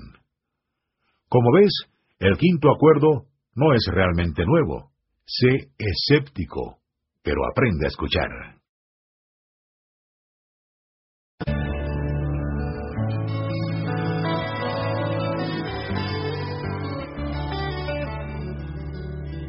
Capítulo 9. El sueño de la primera atención. Esto me lleva a la historia de Adán y Eva en el paraíso. Adán y Eva representan a todos los seres humanos, y Dios nos dijo que podíamos comer cualquier fruto que quisiéramos, excepto el fruto del árbol del conocimiento. El día que comiéramos el fruto de este árbol, moriríamos. Bueno, pues lo comimos y morimos. Por supuesto, esto es solo una historia, pero lo importante es el significado de la historia. ¿Por qué nos morimos cuando comemos el fruto de este árbol? Porque el verdadero nombre del árbol del conocimiento es el árbol de la muerte. El otro árbol del paraíso es el árbol de la vida. La vida es la verdad, y la verdad sencillamente es, sin palabras ni símbolos. El árbol del conocimiento es sólo un reflejo del árbol de la vida. Ya sabemos que el conocimiento se crea con símbolos y que los símbolos no son reales. Cuando comemos el fruto del árbol del conocimiento, los símbolos se convierten en una realidad virtual que nos habla como la voz del conocimiento y vivimos en esa realidad creyendo que es real, lo que significa, por supuesto, sin conciencia. Es obvio que los seres humanos comimos el fruto del árbol de la muerte. Desde mi punto de vista, Hay billones de seres humanos en este mundo que están muertos, pero no saben que están muertos. Sí, sus cuerpos están vivos, pero están soñando sin la menor conciencia de que están soñando, y eso es lo que los toltecas denominan el sueño de la primera atención. El sueño de la primera atención es el sueño que creamos utilizando nuestra atención por primera vez. Esto es lo que yo también llamo el sueño ordinario de los seres humanos. O también podemos decir que es el sueño de las víctimas, porque somos víctimas de todos los símbolos que creamos. Somos víctimas de todas las voces en nuestra cabeza. Somos víctimas de todas las supersticiones y distorsiones de nuestro conocimiento. En el sueño de las víctimas, donde vive la mayoría de la gente, nos convertimos en víctimas de la religión, del gobierno, de toda nuestra forma de pensar y de creer. De niños no podemos defendernos de todas las mentiras que vienen con todo el árbol del conocimiento. Como hemos dicho antes, nuestros padres, las escuelas, la religión y toda la sociedad captan nuestra atención y nos introducen sus opiniones y creencias. Los adultos nos preparan para formar parte de nuestra sociedad y puedo decir sin lugar a dudas que es una sociedad gobernada completamente por mentiras. Aprendemos a vivir en el mismo sueño en el que viven ellos. Nuestra fe queda atrapada en la estructura de ese sueño y ese sueño se convierte en algo normal para nosotros. Pero no creo que hicieran esto con mala intención. Los adultos solo pueden enseñarnos lo que saben. No pueden enseñarnos lo que no saben. Si no lo hicieron mejor, es porque no sabían hacerlo mejor. Vivían en el sueño de la primera atención, el inframundo el sueño que denominamos Hades o infierno. Estaban muertos. Naturalmente, todos estos símbolos no son exactamente la verdad. La verdad está detrás de los símbolos. Está en el intento o el significado de los símbolos. Cuando las religiones describen el sueño del infierno, dicen que es un lugar en el que ardemos, un lugar en el que somos juzgados, un lugar de castigo eterno. Pues bien, esa descripción del infierno es el sueño ordinario de los seres humanos. Es exactamente lo mismo que sucede en la mente humana. El juicio, la culpa, el castigo y las emociones generadas por el miedo y que sentimos como un fuego que arde en nuestro interior. El miedo es el rey del inframundo y rige nuestro mundo creando distorsiones en nuestro conocimiento. El miedo crea el mundo entero de injusticia y de drama emocional, la pesadilla entera en la que viven billones de personas. ¿Y cuál es el mayor miedo en este mundo? El miedo a la verdad. Los seres humanos tenemos miedo a la verdad porque hemos aprendido a creer en una gran cantidad de mentiras. Claro, también tenemos miedo a las mentiras que creemos verdad o ficción, el hecho de tener el conocimiento nos hace sentir seguros. Pero después sufrimos porque nos creemos lo que sabemos y casi todo lo que sabemos no es verdad. Este es solo un punto de vista, pero nos lo creemos y transmitimos los mismos mensajes distorsionados a nuestros hijos. Toda la cadena continúa y la historia de los seres humanos se repite una y otra vez. Hace mucho tiempo, personas sabias compararon el sueño de la primera atención con un mercado en el que miles de personas hablaban a la vez y nadie escuchaba realmente. Esto es lo que los toltecas denominan mitote, que es una palabra náhuatl que significa chismorreo extremo. En ese mitote, utilizamos la palabra contra nosotros mismos, y cuando nos relacionamos con otras personas, utilizamos la palabra contra ellas. Todo ser humano es un mago, y en la interacción entre magos hay hechizos que se lanzan por todas partes. ¿Cómo? Con el mal uso de la palabra, tomándoselo todo personalmente, distorsionando todo lo que percibimos con suposiciones, chismorreando y esparciendo veneno emocional mediante las palabras. Los seres humanos lanzamos hechizos principalmente a la gente que más amamos, y cuanto mayor sea la autoridad que tengamos, más poderosos serán los hechizos. Las palabras pronunciadas con autoridad se convierten en un poderoso hechizo que afecta a otros seres humanos porque nos creemos esas palabras. Si entendemos el poder de la simbología, veremos a dónde nos llevan esos símbolos. Los podemos ver por el modo en el que nos comportamos, por la interacción que tenemos con los demás, pero principalmente con nosotros mismos. Nos posee una idea, una creencia, una historia. En ocasiones nos posee el enfado, en ocasiones nos poseen los celos, en ocasiones nos posee el amor. Los símbolos compiten por el control de nuestra atención y de un modo u otro están cambiando siempre. Es exactamente como si tuviéramos un narrador en la cabeza que nos cuenta todo lo que está sucediendo a nuestro alrededor, como si no fuéramos conscientes de lo que estamos percibiendo. La voz del conocimiento quiere saber lo que significa todo. Apenas puede esperar para interpretar todo lo que ocurre en nuestra vida. Nos dice qué hacer, cuándo hacerlo, dónde hacerlo, cómo hacerlo. Nos recuerda continuamente lo que creemos sobre nosotros, lo que no creemos sobre nosotros. Nos dice lo que no somos. Nos pregunta por qué no podemos ser como deberíamos ser. En el sueño de la primera atención, el mundo en el que vivimos es igual que un reality show presentado por la voz del conocimiento. Y seguro que siempre vamos a tener razón y que todos los demás estarán equivocados porque utilizamos todo lo que sabemos para justificar todo lo que ocurre en nuestro espectáculo. Vaya reality show. Creamos todos los personajes de esa historia y cualquier cosa que creemos sobre cada uno de ellos no es la verdad y nunca lo fue.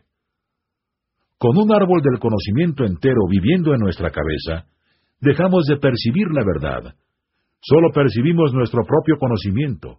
Solo percibimos mentiras. Cuando solo percibimos mentiras, nuestra atención queda atrapada en el sueño del infierno. Ya no percibimos la realidad del cielo a nuestro alrededor, y es así como los seres humanos salimos del paraíso. En la historia de Adán y Eva, teníamos un gran intercambio con una serpiente que vivía en el árbol del conocimiento. Aquella serpiente era un ángel caído que entregaba mensajes distorsionados. Era el príncipe de las mentiras, y nosotros éramos inocentes. La serpiente nos dijo, ¿Quieren ser como Dios? Una pregunta simple, pero ¿puedes ver la trampa? Si hubiéramos contestado, no gracias, ya soy Dios, todavía estaríamos viviendo en el paraíso. Pero contestamos, sí, quiero ser como Dios. No advertimos la mentira, mordimos el fruto, nos tragamos la mentira y morimos. Lo que nos hace morder la manzana sin advertir la mentira es la duda. Antes de tener la duda, ni siquiera sabemos si la verdad está ahí y simplemente la vivimos. Una vez que nos tragamos la mentira, ya no creemos que somos Dios y es entonces cuando empezamos a buscar a Dios. Después, creemos que tenemos que edificar un templo para encontrar a Dios. Necesitamos un lugar para rendir culto a Dios. Tenemos que sacrificarlo todo para alcanzar a Dios. Tenemos que crear dolor en nosotros mismos y ofrecerle nuestro dolor a Dios. Muy pronto tenemos un gran templo con miles de personas que creen que no son Dios. Por supuesto, tenemos que darle un nombre a Dios y el resultado es la creación de la religión. Creamos al Dios del trueno, al Dios de la guerra, a la diosa del amor, y los llamamos Zeus, Marte y Afrodita. Hubo miles, quizá millones de personas que creyeron en estos dioses y que les rindieron culto. Ofrecieron sus vidas como sacrificio a esos dioses. Incluso mataron a sus propios hijos como una ofrenda a esos dioses porque creían que esos dioses eran la verdad. Pero, ¿lo eran? Como puedes ver, la primera mentira en la que creemos es no soy Dios. De esta mentira surge otra mentira, y otra más, y otra, y creemos, creemos y creemos. Muy pronto, hay tal cantidad de mentiras que nos resulta abrumador y olvidamos nuestra propia divinidad. Vemos la belleza y la perfección de Dios y queremos ser como Dios. Queremos ser esa imagen de perfección y buscamos y seguimos buscando la perfección. Los seres humanos somos contadores de cuentos, y les contamos cuentos a nuestros niños sobre un Dios que es perfecto, sobre un Dios que nos juzga y que nos castiga cuando nos portamos mal. Les hablamos de Santa Claus, quien recompensa a los niños pequeños que son buenos o que se parecen más a Dios. Estos mensajes están distorsionados. El tipo de Dios que juega con la justicia no existe. Santa Claus no existe. Todo ese conocimiento en nuestra cabeza no es real. Como ves, cuando le hablamos a la serpiente del árbol del conocimiento, le hablamos a un reflejo distorsionado de nosotros mismos. Es a esa serpiente del árbol del conocimiento a quien realmente tenemos mucho miedo. Nos da miedo nuestro propio reflejo. ¿No es eso ridículo? Imagínate mirando el reflejo de ti mismo en un espejo. El reflejo parece ser una copia exacta de lo que es real, pero la imagen del espejo es la opuesta de lo que es real. Tu mano derecha es tu mano izquierda en el espejo. La verdad está siempre distorsionada por el reflejo. De pequeños, los espejos que hay a nuestro alrededor captan nuestra atención para que podamos verlos, y lo que vemos son imágenes distorsionadas de nosotros mismos, según sea su humor, según el momento en el que esos espejos nos reflejan, según el sistema de creencias que están utilizando para justificar su percepción. Los seres humanos que nos rodean nos dicen lo que ellos creen que somos, pero no hay un espejo diáfano que refleje lo que realmente somos. Todos los espejos están completamente distorsionados. Proyectan lo que creen en nosotros y casi todo lo que creen es mentira. Lo creemos o no lo creemos. Pero cuando somos niños, somos inocentes y nos lo creemos casi todo. Depositamos nuestra fe en mentiras. Les damos la vida, les damos poder, y pronto esas mentiras gobiernan nuestra vida. La historia del príncipe de las mentiras es solo un cuento, pero es una bonita historia hecha con símbolos comprensibles de la que podemos extraer conclusiones. Creo que su significado resulta claro. Una vez que empezamos a soñar que no somos Dios, empieza toda la pesadilla. Caemos del paraíso y vamos a parar directamente al inframundo, a lo que denominamos infierno. Empezamos a buscar a Dios. Empezamos a buscar nuestro propio yo, porque el árbol del conocimiento está viviendo nuestra vida y nuestro yo auténtico está muerto. Si comprendes la historia, resulta fácil ver que estás muerto cuando no eres consciente de lo que eres. Eres verdad, eres vida, eres amor.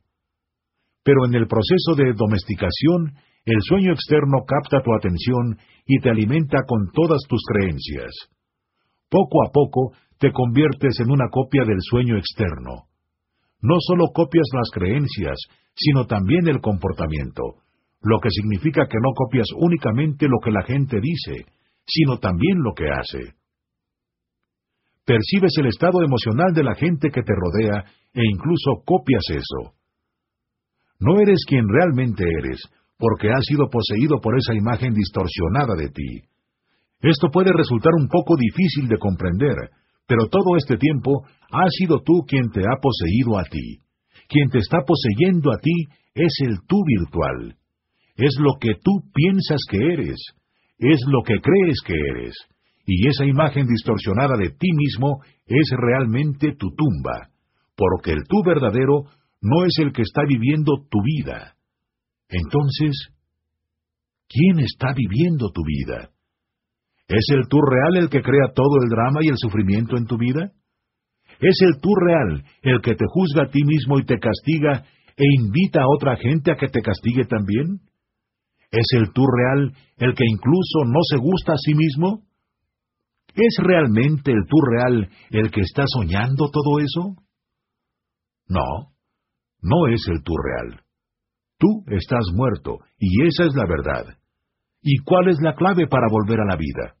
La conciencia. Cuando recuperas la conciencia, resucitas y vuelves a la vida. En la tradición cristiana, el día de la resurrección es cuando Cristo vuelve de los muertos y demuestra al mundo su divinidad. Esa es la razón por la que estás aquí, para regresar de entre los muertos y reclamar tu propia divinidad.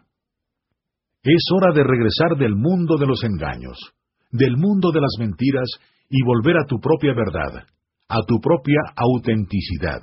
Y para hacerlo necesitas volver a la vida, que es verdad. La conciencia es la clave para volver a la vida, y es una de las principales maestrías de los toltecas. La conciencia te hace salir del sueño de la primera atención y te conduce al sueño de la segunda atención, en el que te rebelas contra todas las mentiras que están gobernando tu cabeza. Te rebelas y el sueño entero empieza a cambiar.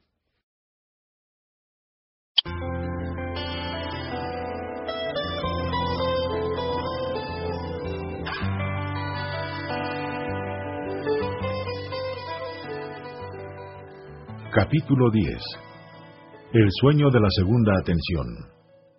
La primera vez que aprendemos a soñar, hay muchas cosas que no nos gustan, de las que estamos en contra, pero sencillamente aceptamos el sueño tal como es. Entonces, por cualquier razón, cobramos conciencia de que no nos gusta la manera en que vivimos nuestra vida. Cobramos conciencia de lo que estamos soñando y no queremos ese sueño. Ahora tratamos de utilizar la atención una segunda vez a fin de cambiar nuestro sueño para crear un segundo sueño. Esto es lo que los toltecas denominan el sueño de la segunda atención o el sueño de los guerreros, porque ahora declaramos la guerra a todas las mentiras que existen en nuestro conocimiento. En el sueño de la segunda atención empezamos a dudar. Quizá todo lo que he aprendido no es la verdad. Empezamos a desafiar lo que creemos. Empezamos a cuestionarnos todas las opiniones que aprendimos. Sabemos que hay algo en nuestra cabeza que nos lleva a hacer muchas cosas que tal vez no queremos hacer. Algo que tiene el control total de nuestra mente y no nos gusta. Y como no nos gusta, en un momento determinado empezamos a rebelarnos. En esa rebelión tratamos de recuperar nuestra autenticidad, lo que yo llamo la integridad del yo, o la totalidad de lo que somos. En el sueño de la primera atención, el yo auténtico no tiene ninguna oportunidad. Es una víctima completa. No nos rebelamos, ni siquiera lo intentamos. Pero ahora ya no queremos ser la víctima e intentamos cambiar nuestro mundo. Intentamos recuperar nuestra libertad personal, la libertad de ser quienes realmente somos, la libertad de ser lo que realmente queremos hacer. El mundo de los guerreros es el mundo de los intentos. Intentamos cambiar el mundo que no nos gusta y seguimos intentándolo e intentándolo e intentándolo, y la guerra parece interminable. En el sueño de los guerreros estamos en una guerra, pero esa guerra no es contra otras personas no tiene nada que ver con el sueño externo. Todo ocurre en nuestra mente. Es una guerra contra la parte de nuestra mente que hace todas las elecciones que nos conducen a nuestro infierno personal. Es una guerra entre el auténtico yo y lo que denominamos el tirano, el gran juez, el libro de la ley, el sistema de creencias. Es una guerra entre ideas, entre opiniones, entre creencias. Yo también la llamo la guerra de los dioses, porque todas estas ideas luchan por el dominio de la mente humana, y al igual que los dioses de la antigüedad, claman un sacrificio humano. Sí, el sacrificio humano que ofrecemos a los dioses todavía tiene lugar, aunque afirmemos que ya no creemos en el sacrificio humano. Evidentemente, cambiamos los nombres de los dioses. Cambiamos el significado de todos aquellos símbolos que llamamos Dios. Quizá ya no creamos en Apolo, ya no creamos en Zeus, ya no creamos en Osiris, pero creemos en la justicia, creemos en la libertad, creemos en la democracia. Estos son los nombres de los nuevos dioses. Entregamos nuestro poder a estos símbolos, los llevamos al reino de los dioses y sacrificamos nuestra vida en nombre de esos dioses. El sacrificio humano está sucediendo constantemente en todas partes y podemos ver el resultado. Vemos violencia, vemos crímenes, vemos cárceles llenas de gente, vemos guerras, vemos el sueño del infierno en la humanidad porque creemos en una gran cantidad de supersticiones y distorsiones en nuestro conocimiento. Los seres humanos creamos guerras y enviamos a nuestros jóvenes para que sean sacrificados en esas guerras. En muchas ocasiones ni siquiera saben la razón por la que están luchando. Vemos guerras de pandillas en cualquier gran ciudad. Los jóvenes se sacrifican y se matan unos a otros en nombre del orgullo, en nombre del lucro, en nombre de cualquiera que sea el Dios en el que creen. Luchan por su orgullo, luchan por controlar un trozo de terreno, luchan por un símbolo que está en su cabeza y en sus chaquetas y se sacrifican a sí mismos. Desde el barrio más pequeño hasta las grandes naciones del planeta, vemos grupos de personas luchar y defender sus dioses por algo que no existe.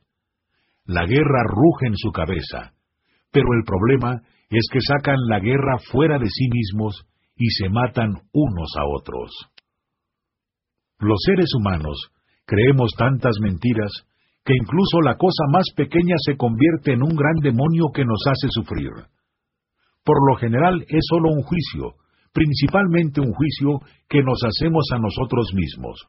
Pobre de mí. Mira lo que me pasó cuando tenía nueve años. Mira lo que me pasó ayer por la noche. Bueno, fuera lo que fuese lo que ocurrió en tu pasado ya no es verdad. Podría tratarse de la cosa más horrible, pero ahora mismo no es verdad, porque ahora mismo es la única verdad en la que vives. Cualquier cosa que te ocurriera en el pasado está en la realidad virtual, y cualquier cosa que le pasase a tu cuerpo se curó hace mucho tiempo. Pero la mente te puede hacer sufrir y vivir sumido en la vergüenza durante años. Los seres humanos cargamos con nuestro pasado, con nuestra historia, y es exactamente como si cargáramos con un pesado cadáver. Para algunos no es tan pesado, pero para la mayoría de la gente ese cadáver es muy pesado. Y no solo es pesado, huele muy mal. Lo que muchos de nosotros hacemos es quedarnos con nuestro cadáver y compartirlo con las personas que amamos con la memoria poderosa que tenemos, le damos vida en el momento presente y revivimos nuestras experiencias una y otra vez, y otra vez, y otra vez más.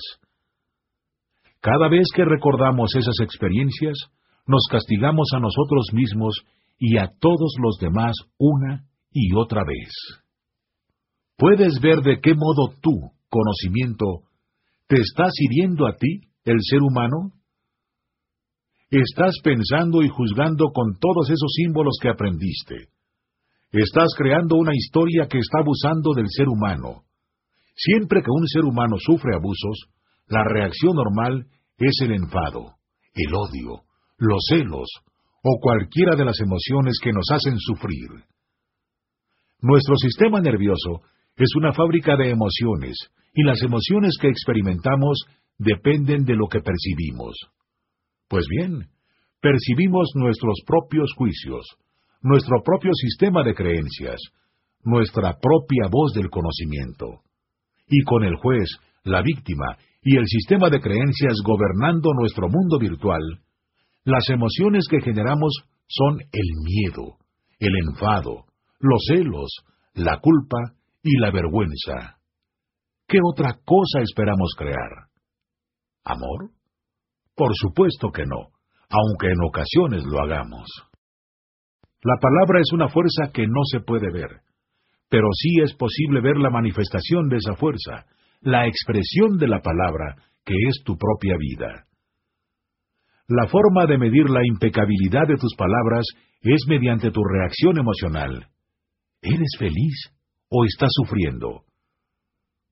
Si disfrutas tu sueño o sufres tu sueño, es porque lo estás creando de ese modo. Sí, tus padres, tu religión, las escuelas, el gobierno, La sociedad entera te ayudó a crear tu sueño, y es verdad que nunca tuviste elección. Pero ahora sí que la tienes. En el sueño de la segunda atención necesitas herramientas para ganar la guerra y cambiar tu mundo. Y de eso es de lo que se tratan todos estos cinco acuerdos. Estas son las herramientas para transformar tu sueño, para ser maestro de tu sueño, y lo que hagas con estas herramientas depende de ti. Estos sencillos cinco acuerdos tienen el poder de plantar una semilla de duda entre todos esos acuerdos limitadores y basados en el miedo que estableciste durante toda tu vida.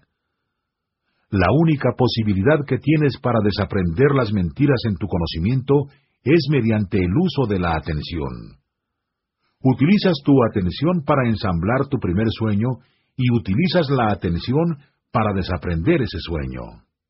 Los cuatro acuerdos son las herramientas para utilizar tu atención por segunda vez a fin de crear tu cielo personal, y el quinto acuerdo es la herramienta para ganar la guerra contra la tiranía de los símbolos. Los cuatro acuerdos son herramientas para tu transformación personal, y el quinto acuerdo es el fin de la transformación personal y el inicio en el que te brindas a ti mismo el mayor regalo que puedes ofrecerte, el regalo de la duda. Hemos dicho que la duda fue la que nos hizo abandonar el paraíso. Pues bien, volver al paraíso es, una vez más, una cuestión de duda. La duda es la herramienta que utilizamos para recuperar nuestra fe, para recuperar el poder de cada mentira y de cada superstición en la que creemos y devolvernos ese poder. Por supuesto, también podemos utilizar el poder de la duda contra nosotros mismos si dudamos de nosotros, si dudamos de la verdad. Cuando dudamos de la verdad, empezamos a creer en mentiras. Pronto creemos tantas mentiras que nos resulta imposible ver la verdad, y todo el árbol del conocimiento, toda la mitología que controló nuestra atención durante toda nuestra vida, empieza a volver a nosotros. La voz del conocimiento empieza a poseernos de nuevo y empezamos a sentir el enfado, los celos, la injusticia que acompañan a todos esos símbolos con todas las suposiciones, con todo ese pensamiento. Por consiguiente, en lugar de dudar de ti mismo, ten fe en ti mismo. En lugar de dudar de la verdad, duda de las mentiras. Sé escéptico, pero aprende a escuchar. El quinto acuerdo te abre la puerta al cielo, y el resto depende de ti. Este acuerdo se basa en estar en el cielo y en que el cielo esté en ti. Se trata de abandonar tu apego a los símbolos, incluso tu propio nombre, y unirte al infinito a fin de ser auténtico, de creer en ti mismo sin ninguna duda, porque incluso una pequeña duda puede poner fin a la experiencia del cielo. Cuando tienes fe en ti mismo, sigues cada instinto con el que naciste. No tienes dudas sobre lo que eres y vuelves al sentido común. Tienes todo el poder de tu autenticidad, confías en ti mismo, confías en la vida, confías en que todo irá bien y con eso la vida se vuelve extraordinariamente fácil. Puedes hacer cualquier cosa que quieras hacer. Puedes creer cualquier cosa que quieras creer y eso incluye creer en ti mismo. ¿Cuán difícil puede resultar tener fe en ti mismo, creer en ti, en lugar de creer en símbolos? Puedes depositar tu fe en teorías científicas, en muchas religiones, en opiniones y puntos de vista, pero esta no es la fe real. La fe en ti mismo es la fe real. La fe real consiste en confiar en ti mismo incondicionalmente, porque sabes lo que realmente eres y lo que realmente eres es la verdad. Una vez que recuperas la conciencia de lo que eres, la guerra en tu cabeza se acaba es obvio que tú eres quien crea todos los símbolos, y como resulta obvio de dónde proviene el poder de tus palabras, tu palabra tiene poder y nada puede detener el poder de tu palabra. Tu palabra se vuelve impecable, y es impecable porque eres tú quien tiene poder sobre los símbolos, y no son los símbolos los que tienen poder sobre ti. Una vez que tu palabra es impecable, basas cada elección de tu vida en la verdad y ganas la guerra contra el tirano. Al final del sueño de la segunda atención, la forma humana empieza a desmoronarse y tu realidad cambia una vez más. Cambia porque ya no percibes el mundo a través de una rígida estructura de creencias. La guerra se acaba porque tu fe no está depositada en mentiras. Aun cuando las mentiras todavía existen, ya no crees.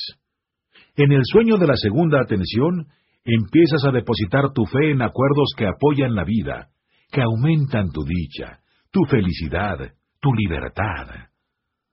El resultado de esta transformación es la creación de otra realidad que tiene el mismo marco que los dos primeros sueños. Pero en esta otra realidad ya no crees en las mentiras que aprendiste, ni siquiera crees en las palabras que aprendiste. No tienes la menor duda sobre lo que experimentas, sobre lo que eres. El siguiente sueño es el sueño de la tercera atención. No está tan lejos. Pero en primer lugar, tienes que ganar la guerra en tu cabeza y ahora tienes las herramientas para hacerlo. Entonces, ¿por qué no hacerlo? Emprende la acción, pero no lo intentes más. Si lo intentas, morirás intentándolo, y puedo asegurarte que millones de guerreros han muerto intentándolo. Hay muy pocos guerreros que alguna vez hayan ganado la guerra que tiene lugar en la mente humana, pero aquellos que ganan la guerra mediante el uso de su atención por segunda vez, recrean el mundo entero.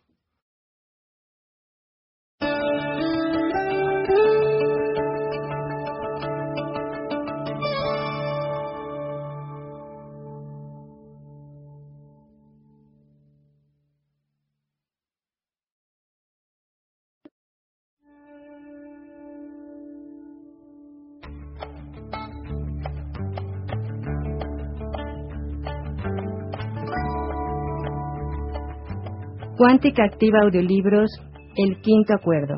Disco 3, continuamos. Capítulo 11. El sueño de la tercera atención. El sueño de la segunda atención acaba cuando algo muy importante sucede en nuestra vida, algo llamado el juicio final. Esta es la última vez que nos juzgamos a nosotros mismos o a cualquier otra persona. Es el día en el que nos aceptamos exactamente como somos y aceptamos a los demás tal y como son. Cuando llega el día de nuestro juicio final, la guerra en nuestra cabeza finaliza y empieza el sueño de la tercera atención. Y será el fin de nuestro mundo, pero también el inicio de nuestro mundo, porque ya no estamos en el sueño de los guerreros, estamos en el mundo superior, o lo que yo denomino el sueño de los maestros. Los maestros son antiguos guerreros. Han ganado su guerra personal y están en paz. El sueño de los maestros es un sueño de verdad, un sueño de respeto, un sueño de amor y dicha. Es el patio del recreo de la vida. Es lo que se supone que deberíamos vivir y sólo la conciencia nos puede conducir a ese lugar. Muchas religiones hablan del juicio final como si se tratara de un castigo para los pecadores. Lo describen como el día en el que llega Dios, nos juzga y destruye a todos los pecadores. Esto no es verdad.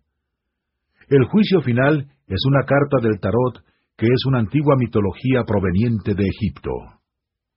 Cuando las escuelas místicas hablan del juicio final, Apenas podemos esperar a que llegue ese día, porque es el día en el que los muertos salen de sus tumbas, y eso significa que resucitamos.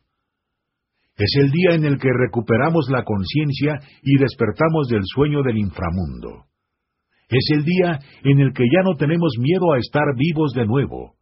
Esto sucede cuando regresamos a nuestro estado real, a nuestro yo divino, donde sentimos una comunión de amor con todo lo que existe. La resurrección es un concepto maravilloso de las escuelas místicas de todo el mundo. Una vez que tienes la conciencia de que casi todo lo que aprendiste mediante los símbolos no es la verdad, lo único que queda es sencillamente disfrutar de la vida. Y eso es la resurrección. Cuando le da sentido a todo mediante los símbolos, tu atención se dispersa en muchas cosas a la vez. Cuando despojas todo de significado, estás en comunión y te conviertes en todo para ti. Te conviertes en el único ser vivo que existe. Ya no hay diferencia entre cualquier estrella del cielo y tú, o entre cualquier roca del desierto y tú. Todo lo que existe es parte del único ser vivo en existencia.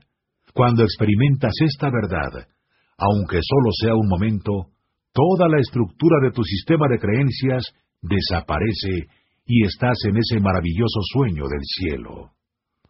Hoy puede ser un día como cualquier otro, o bien puede ser un día de celebración, el día de tu resurrección, el día en el que cambias tu mundo volviendo a la vida. Puede ser el día en el que tú, real, salga de esa tumba consciente en creer que eres lo que piensas que eres y convertirte en lo que realmente eres. En el sueño de la tercera atención, finalmente tienes la conciencia de lo que eres, pero no con palabras. Y como no hay palabras para explicar lo que eres, vuelves a la paz, al lugar en el que no necesitas utilizar palabras para saber lo que eres. Esto es lo que los maestros de las filosofías esotéricas les revelarían a sus aprendices. El punto más alto que puedes alcanzar es cuando vas más allá de los símbolos y te conviertes en uno con la vida, con Dios. El sueño de los maestros resulta un poco difícil de explicar porque la enseñanza real no se hace con palabras, se hace con la presencia. Si pudieras sentir la presencia de un maestro, aprenderías mucho más de lo que puedes aprender con palabras.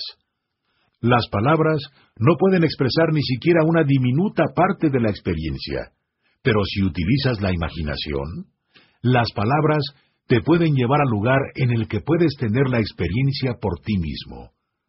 Y esta es mi intención ahora mismo, que expandas tu conciencia hasta el punto en el que puedas percibir lo que realmente eres, en el que puedas sentir lo que realmente eres.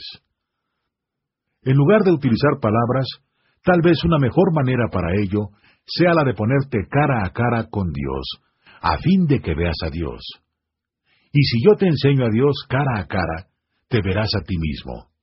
Créetelo o no te lo creas, pero te verás a ti mismo, porque tú eres la manifestación de Dios. Y si pudieras ver lo que está moviendo tu cuerpo, entonces verías al Dios real. Mira tu propia mano, mueve tus dedos. La fuerza que mueve tus dedos es lo que los toltecas denominan el intento, o lo que yo denomino vida, el infinito, oh Dios. El intento es el único ser vivo que existe, y es esa fuerza lo que lo mueve todo. Tú no eres los dedos, eres la fuerza que los está moviendo. Los dedos te obedecen. Puedes dar cualquier explicación que quieras. Oh, mi cerebro, mis nervios. Pero si buscas la verdad, la fuerza que mueve tus dedos es la misma fuerza que te hace soñar. Es la misma fuerza que abre una flor, o mueve el viento, o crea un tornado, o hace que las estrellas se muevan por el universo, o hace que los electrones den vueltas alrededor de los átomos. Solo hay un ser vivo, y tú eres ese ser. Eres la fuerza que se manifiesta a sí misma de infinitas maneras por todos los universos. La primera manifestación de esa fuerza es la luz, o la energía, que es lo mismo, y todo se crea a través de esa energía. Los científicos saben que todo está hecho de energía, y como solo hay una fuerza en el universo que crea esa energía, la religión y la ciencia se unen en este punto, y podemos comprender que somos Dios porque somos luz. Esto es lo que somos, esto es lo que es todo, billones y billones de frecuencias diferentes o manifestaciones de luz. Y juntas, todas esas distintas frecuencias crean solo una luz. El intento es la fuerza que crea la luz, y podemos decir que la luz es el mensajero del intento, porque conduce el mensaje de vida que llega a todas partes. La luz tiene toda la información necesaria para crear lo que existe, incluyendo cualquier tipo de vida. Seres humanos, monos, perros, árboles, cualquier cosa. Todas las especies vivas del planeta Tierra han sido creadas por un rayo o frecuencia de luz específica que los científicos denominan ADN. Y la diferencia en el ADN puede ser mínima, pero en su manifestación podría constituir la diferencia entre un ser humano y un mono, o entre un ser humano y un jaguar, o entre un ser humano y un árbol. La luz tiene muchas propiedades. Está viva. Es un ser vivo y es extraordinariamente inteligente. Está creando continuamente. Está transformando continuamente y no puede ser destruida. La luz está en todas partes y todo está lleno de luz, pero no podemos ver la luz a menos que la refleje la materia. Si enviamos un objeto al espacio desde la Tierra, vemos el objeto porque está reflejando luz. No hay espacios vacíos entre las estrellas, entre las galaxias, entre los universos, lo que significa que todos los universos están conectados. Tú eres un universo entero. La Tierra es otro universo. El Sol y todos los planetas a su alrededor son otro universo. Todos los sistemas solares juntos crean otro universo y podemos continuar y continuar hasta que vemos solo un ser vivo hecho por billones y billones de seres vivos diferentes. Lo que cada universo tiene en común es que cada uno de ellos está vivo con el poder total del infinito. Tú, esa fuerza, estás vivo. Tú eres poder total. Tú eres verdad. Tú eres real. Todo lo demás, incluso todo lo que sabes a través de los símbolos, no es verdad. No es real. Es una ilusión y es bella. La luz no es solo inteligente, tiene memoria, crea una imagen de sí misma, crea el mundo entero de ilusión en que llega a convertirse tu mente el modo en el que sueñas. Tus sueños no son materia, son un reflejo de la materia, y ese reflejo existe en la materia que llamamos el cerebro. El cerebro no es otra cosa que un espejo. Como hemos dicho anteriormente, si miras a través de un espejo, ves tu propia mente, tu propio sueño. Estás rodeado por billones de seres humanos. Igual que tú, fueron programados para ser humanos, machos o hembras, los reconoces. Sabes que son seres humanos como tú. Lo sabes. Pero lo que tal vez no sepas es que nosotros, los seres humanos, somos un órgano de este bonito planeta. El planeta Tierra está vivo. Es un ser vivo y la humanidad entera trabaja para ese planeta como un órgano de ese ser vivo. Los bosques son otro órgano. La atmósfera es otro órgano. Cada especie es otro órgano y todos trabajamos juntos a fin de crear un equilibrio que es el metabolismo de la Tierra. Toda la humanidad es un solo ser vivo, y esto ya no es una teoría. Los seres humanos vivimos juntos. Tenemos el mismo tipo de cuerpo, tenemos el mismo tipo de mente, tenemos las mismas necesidades. Creamos todos esos símbolos para comprendernos los unos a los otros, macho o hembra, víctimas, guerreros o maestros, todos somos iguales. Ningún ser humano es mejor o peor que cualquier otro ser humano. Ningún ser humano es mejor o peor que cualquier otra cosa que exista en todo el universo.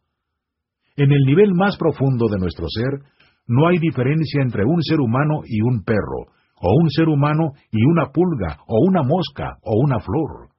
Somos lo mismo provenimos del mismo lugar y no importa el origen de nuestra historia, no importa si somos un cristiano, un budista, un musulmán, un hindú, provenimos del mismo lugar y regresaremos al mismo lugar. El infinito crea todo lo que existe, y cuando el ciclo se acaba, todo regresa al infinito. Por supuesto, el cuerpo muere, porque el cuerpo es mortal, pero tú, la fuerza, eres inmortal. En esa fuerza en la que vive la mente, lo único que muere son las mentiras. En el sueño de la tercera atención, La verdad ya ha destruido todas las mentiras, y lo único que sobrevive es la verdad, es decir, el tú real. Tú eres esa fuerza. Tú eres vida, lo que es verdad, y desde ese punto tu sueño se convierte en el cielo. Tu sueño se convierte en una preciosa obra maestra artística, una preciosa obra maestra de amor. Esto te conduce a la tercera maestría de los toltecas, la maestría del amor, o lo que también podemos llamar la maestría del intento o de la fe. Yo prefiero llamarla la maestría de la fe, porque es una maestría para que tú confíes en ti mismo, lo que significa comprender el poder que tienes, el poder del intento, el poder de la vida, el poder de la creencia, el poder de la fe, el poder del amor. Cuando eres un maestro de la fe, vives tu vida en el amor, porque amor es lo que eres y resulta maravilloso. En ese momento, aceptas completamente tu cuerpo, tus emociones, tu vida, tu historia. Te respetas a ti mismo, respetas a todos los artistas, a todos tus hermanos y hermanas, respetas a toda la creación, ves cómo se refleja tu propio amor en cada personaje secundario de tu historia y amas a todos los personajes secundarios de tu historia de manera incondicional, del mismo modo que te amas a ti mismo. No necesitas tener razones para amar a alguien o para no amarlo. Ni siquiera eliges amar, porque amar es tu naturaleza. El amor sale de ti como la luz sale del sol. Toda tu naturaleza sale de ti tal como es, sin expectativas. Y tu amor no tiene nada que ver con las palabras en tu cabeza. No hay historias. Es una experiencia que denominamos comunión, y eso significa tener la misma frecuencia, la misma vibración que el amor. Así es como eras antes de que aprendieras a hablar, porque has evolucionado del profundo infierno del sueño de la primera atención a un mejor sueño, el sueño de la segunda atención, hasta que sueñes el sueño de la tercera atención en el que sabes que todo lo que ves, todo lo que sueñas, es una realidad virtual hecha de luz. Durante miles de años, la gente ha sabido que existen tres mundos en cada ser humano.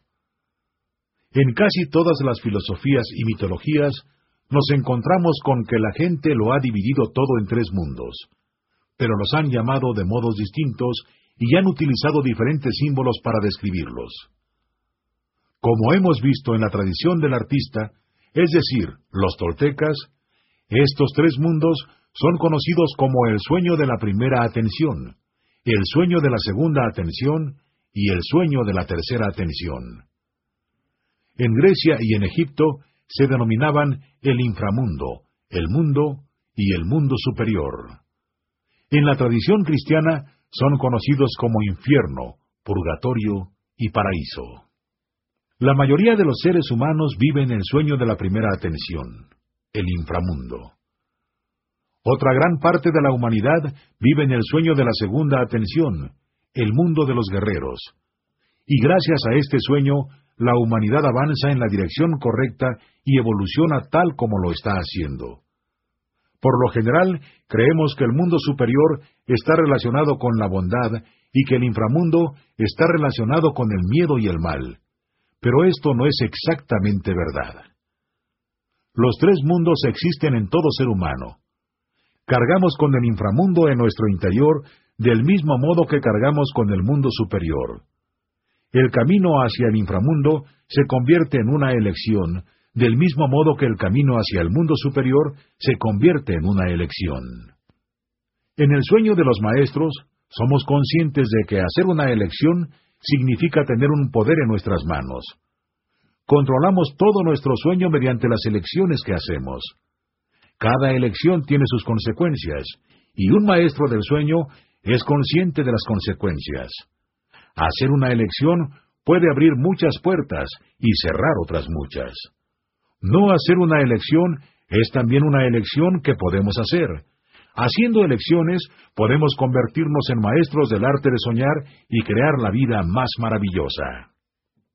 Cualquiera puede ser un gran artista del sueño, pero la maestría la alcanzamos cuando tenemos un control completo sobre nuestro sueño, lo que significa que recuperamos el control de nuestra propia atención. Cuando somos maestros de la atención, realmente somos maestros del intento, lo que significa que tenemos un control completo sobre nuestras elecciones. El sueño de nuestra vida irá donde quiera que queramos llevarlo. En el sueño ordinario de los seres humanos, el sistema de creencias controla la atención, y como nuestro poder personal, nuestra voluntad, es débil, cualquiera puede captar nuestra atención e introducir una opinión en nuestra mente. La voluntad, o el intento, es la fuerza capaz de mover lo que existe o cambiar la dirección de lo que existe. La voluntad es lo que sustenta y mueve la atención. Una vez que tenemos el poder suficiente para usar nuestra voluntad, aumentamos el control sobre la atención. Entonces, por fin podemos tomar el control sobre nuestras creencias y ganar la guerra por el control de nuestro sueño.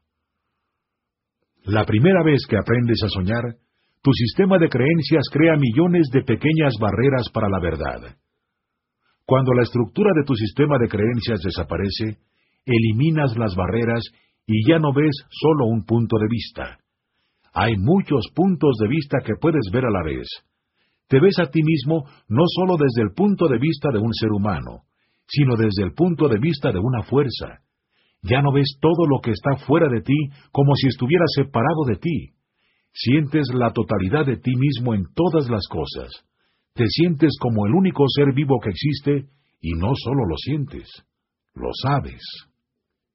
Como ya hemos mencionado anteriormente, comprendes lo que eres, pero no con palabras. No necesitas símbolos. Cuando dejas los símbolos aparte, lo que queda es la verdad desnuda, pura y simple. No necesitas saber lo que eres. No necesitas fingir que eres lo que no eres.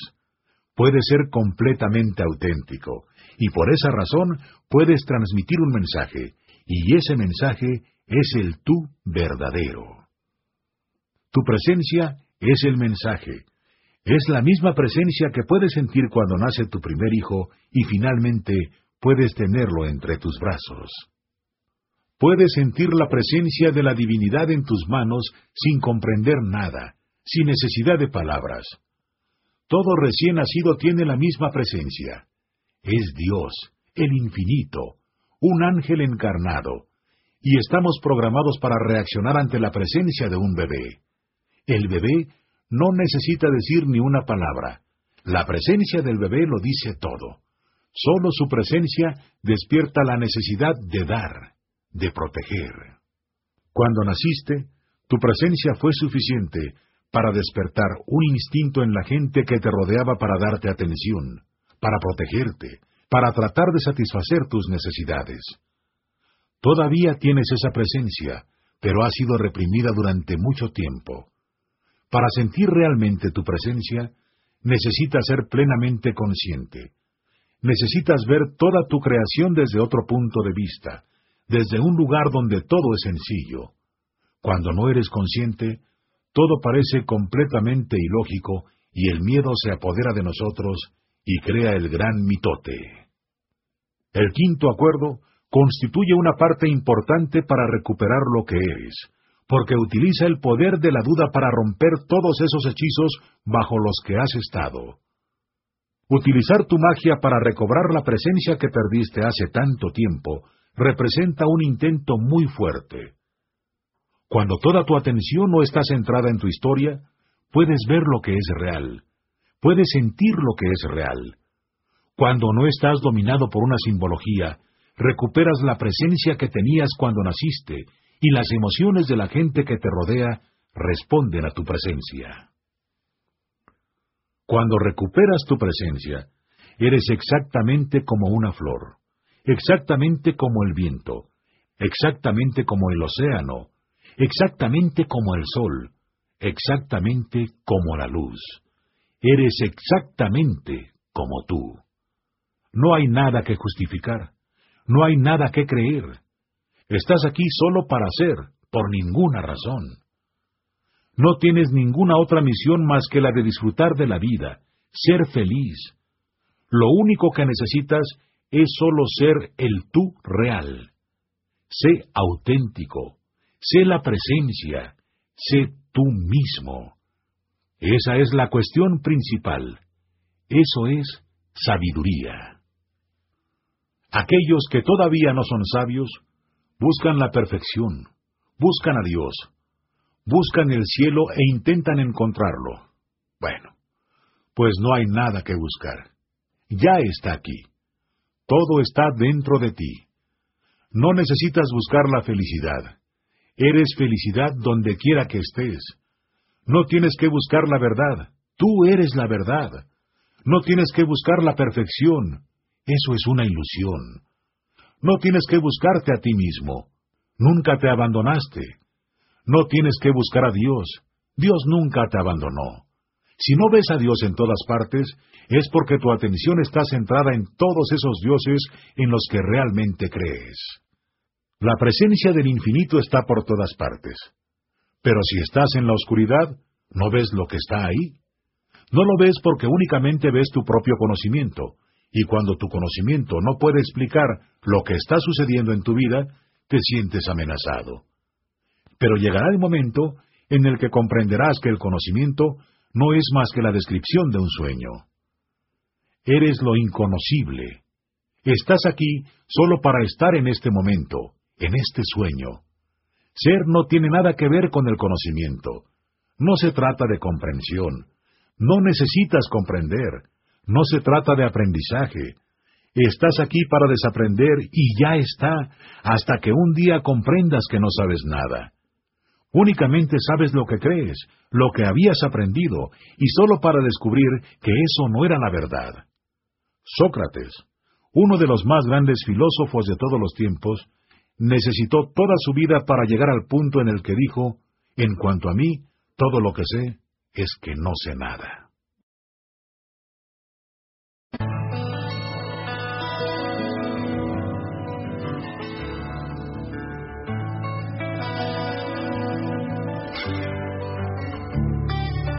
Capítulo 12. Convertirse en el que ve. Hace dos mil años, un gran maestro dijo, Y conocerán la verdad, y la verdad los hará libres. Bueno, pues ahora ya sabes que la verdad es lo que eres. El siguiente paso consiste en ver la verdad, ver lo que eres. Solo entonces serás libre. ¿Libre de qué? Libre de todas las distorsiones de tu conocimiento, libre de todo el drama emocional que es la consecuencia de creer en mentiras. Cuando la verdad te hace libre, los símbolos que habías aprendido ya no gobiernan tu mundo. Entonces ya no se trata de tener razón o de no tenerla, o de ser bueno o malo, no se trata de ser un ganador o un perdedor, no se trata de ser joven o viejo, guapo o feo, todo eso se ha acabado no eran más que símbolos. Sabrás que eres totalmente libre cuando ya no tengas que ser ese tú que finge ser. Esa libertad es profunda, es la libertad de ser el tú real y es el mayor regalo que puedes brindarte a ti mismo. Imagina vivir la vida sin miedo, sin juicios, sin reproches, sin culpa, sin vergüenza, Imagina vivir tu vida sin tratar de complacer los puntos de vista de otras personas, y ni siquiera tu propio punto de vista según tu propio libro de ley. Imagínate siendo tú mismo y sin tratar de convencer a nadie de nada.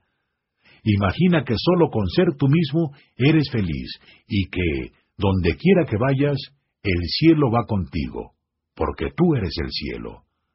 Imagina vivir con este tipo de libertad. Sí, la verdad te hará libre, pero en primer lugar, necesitas ver la verdad. Quiero que veas si tu historia es la verdad o no es la verdad. Sencillamente sé testigo de lo que es, sin ningún juicio, porque cualquier cosa que estés creando es perfecta. Observa tu entorno, el marco de tu sueño rodeándote. Observa tus creencias, de qué modo se reflejan en la historia de tu vida. Observa dónde la atención está conduciendo todo tu sueño.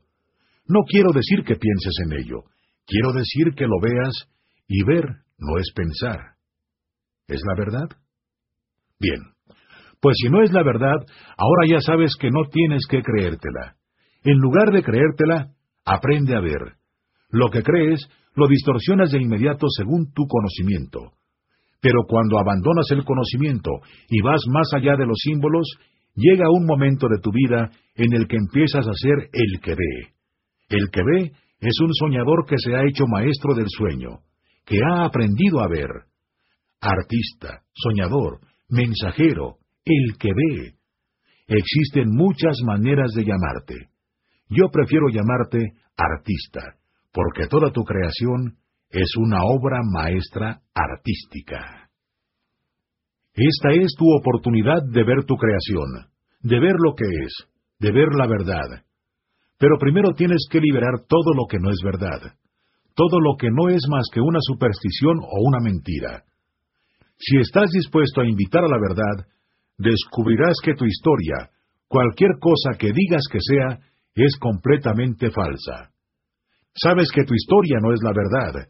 Solo necesitas la valentía para liberarte de lo que no eres, para liberarte del pasado, para desapegarte de tu historia, porque tu historia no eres tú. Tan pronto como dejas de creer en todas las mentiras que te has estado diciendo a ti mismo, descubres que no importa lo doloroso que resulte, la verdad es un millón de veces mejor que creer en mentiras. En cualquier novela, en cualquier película o drama de la vida real, el punto álgido de la historia es el momento de la verdad. Antes de eso, todo el drama de la historia se va construyendo poco a poco. La tensión sigue aumentando hasta que llega la verdad como un maremoto y destruye todas las mentiras. En el momento de crisis, las mentiras no pueden sobrevivir frente a la presencia de la verdad y desaparecen. No hay más tensión. La paz vuelve con la verdad y nos sentimos aliviados de que el drama se haya acabado. Por supuesto, cuando la verdad llega a tu propia historia, todo en lo que crees se siente amenazado. El miedo asume el control y dice, ¡Socorro! Toda la estructura de mi vida, todo en lo que siempre he creído se está desmoronando. ¿Qué voy a hacer con todas mis mentiras? Si ya no creo nunca en nada más, si ya no chismorreo nunca más, no tendré nada que decir. Exacto. Esto es lo que he estado intentando decirte. Muchas personas me preguntan, si ya no creo en todos los símbolos, si retiro mi fe de cada palabra, ¿cómo me puedo comunicar con alguien? ¿Cómo puedo sobrevivir en la vida sin la base de lo que conozco? Bien, si recuerdas cómo eras antes de que aprendieras a hablar, cuando eras exactamente como el resto de los animales, verás que en aquel momento podías comunicarte sin palabras. Sin utilizar tu intelecto, sin utilizar palabras, quiero que recuperes lo que eras hace mucho tiempo, que vuelvas a la autenticidad que tenías antes de que aprendieras a hablar y que experimentes la verdad. Quiero que vayas directamente a tu corazón y que busques la verdad sin palabras a fin de encontrar tu yo auténtico y que lo saques fuera con todo tu poder. El punto crítico de tu viaje de regreso a ti es el momento en el que finalmente te ves a ti mismo a través de los ojos de la verdad. Si puedes ver tu auténtico yo, amarás lo que ves. Ves la magnificencia de tu presencia, ves lo maravilloso y bello que eres, ves la perfección en ti, y esto quiebra cualquier duda que cualquier otra persona te pusiera en la cabeza alguna vez. Ves que eres luz, que eres vida, y cuando aceptas tu propia divinidad, te conviertes en un reflejo mejor de la vida. Estás aquí para disfrutar de la vida. No estás aquí para sufrir por tu drama o tu importancia personal. Eso no eres tú. No pertenece a tu presencia. Estás aquí para ser un soñador, para ser un artista, para ser el que ve. Pero no puedes ser el que ve cuando solo tienes ojos para ver tu propia historia, tus propias heridas, tu propia victimación. Cuando todavía te estás centrando en lo que te hizo tu madre hace veinte o cuarenta años, o lo que te hizo tu padre, o lo que te hizo tu pareja, o lo que te hizo cualquiera de los personajes secundarios de tu historia, entonces no estás viendo la verdad. Si te estás entrando en todo ese drama, entonces hablar contigo es como hablarle a una pared. ¿Te suena conocido? Antes de convertirte en el que ve, estás lejos de la simplicidad de la vida, muy lejos de ella. Crees que lo sabes todo. Tienes muchas grandes opiniones y tratas de imponérselas a los demás. Una vez que te conviertes en el que ve, todo cambia. Como el que ve, ves lo que la gente finge ser, lo que expresa, lo que cree que es. Sabes que no es la verdad. Sabes que toda la gente está sencillamente fingiendo. ¿Qué está fingiendo? No lo sabes con exactitud. No puedes leer la mente de esos personajes secundarios que creas. Apenas sabes lo que tú mismo estás fingiendo, pero algo que puedes ver detrás de todo ese fingimiento es la persona real. ¿Y cómo no puedes amar a la persona real? Igual que tú, la persona real proviene del infinito. La persona real no tiene nada que ver con los símbolos que provienen de la voz del conocimiento. La persona real no tiene nada que ver con ninguna historia. Cuando te conviertes en el que ve, ves lo que está detrás de la historia. Ves que todos los seres humanos en el sueño de las víctimas están poseídos por el personaje principal de su historia. Ves todas las historias que otros artistas se hacen a sí mismos, pero tu punto de vista es totalmente impersonal. El proceso de desaprender te conduce a un lugar en el que ya no existe un juez ni una víctima en tu historia. Es sencillamente una historia, y sabes que es creación tuya pero es como si le sucediera a otra persona. No te ofende porque estás totalmente inmunizado. Ves rostros, amas los rostros, pero a la vez eres consciente de que hay algo que no pertenece a tu sueño. Es el sueño personal que otros artistas están soñando y sientes un respeto absoluto por ese sueño, por su creación. Respeto es una bella palabra, y es uno de los símbolos más importantes que podemos comprender. El respeto, como muchos de los símbolos, empieza por nosotros mismos, y después se extiende a todas las personas y a todo lo que nos rodea. Si no nos respetamos a nosotros mismos, ¿cómo podemos respetar a los demás o a cualquier otra cosa? Cuando te respetas a ti mismo, significa que te aceptas tal y como eres. Cuando respetas a otras personas, significa que las aceptas exactamente como son. Una vez que te aceptas a ti mismo exactamente como eres, dejas de establecer juicios sobre ti mismo. Una vez que aceptas a todos los demás exactamente como son, dejas de establecer juicios sobre ellos. Entonces, algo increíble acontece en tu mundo. Encuentras la paz. No estás en conflicto contigo mismo y no estás en conflicto con nadie más. Todos los conflictos que existen en la humanidad tienen su origen en la falta de respeto. Todas las guerras son consecuencia de no respetar el modo de vida de otros artistas. En lugar de respetar sus derechos, empezamos a imponer lo que creemos a los demás. En lugar de paz, hay guerra. Vivimos en un mundo que compartimos con billones de otros seres y el respeto posibilita que todos los soñadores vivan en armonía, que vivan en paz. Quizás estas palabras que estoy compartiendo contigo tendrán un significado con un sentido para la voz que vive en tu cabeza. Y tal vez esa voz pueda empezar a soñar con esta nueva información y decidir dejar de ser una tirana, dejar de juzgarte, dejar de castigarte. El día de tu juicio final podría estar casi aquí. Depende de ti. Si puedes convencer al tirano de que deje de juzgarte, entonces, muy pronto, todo cambiará para ti. Imagina que en lugar de ser tu adversario, el tirano se convierte en tu aliado y que en lugar de conducirte al drama, te ayuda a mantener la paz.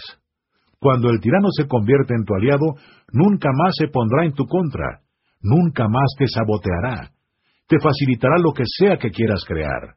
Entonces, la mente se convierte en una poderosa herramienta del espíritu. Se convierte en una aliada poderosa. El resultado es un sueño completamente diferente.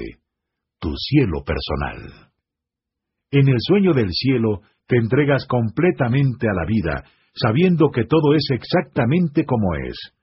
Y como aceptas todo tal como es, dejas de preocuparte sobre todas las cosas. Te entregas a esa fuerza que proviene de tu cuerpo, de tu mente, y eso constituye una nueva manera de ver la vida. Es una manera de ser. Es ser vida. Eres feliz porque eres verdad.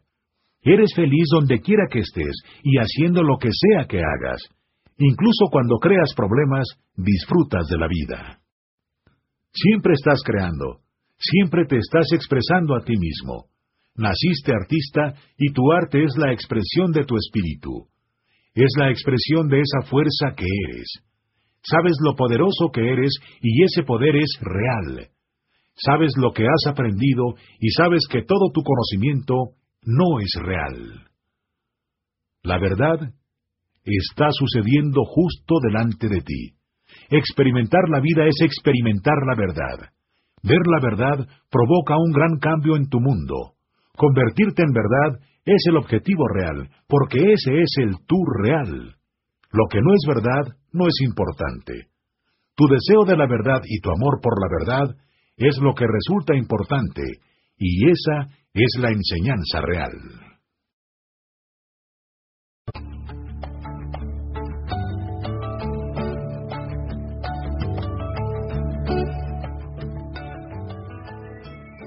Capítulo 13 Las tres lenguas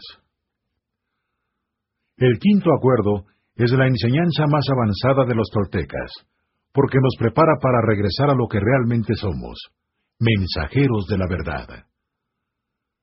Entregamos un mensaje cada vez que hablamos, y si no transmitimos la verdad es porque no somos conscientes de lo que realmente somos.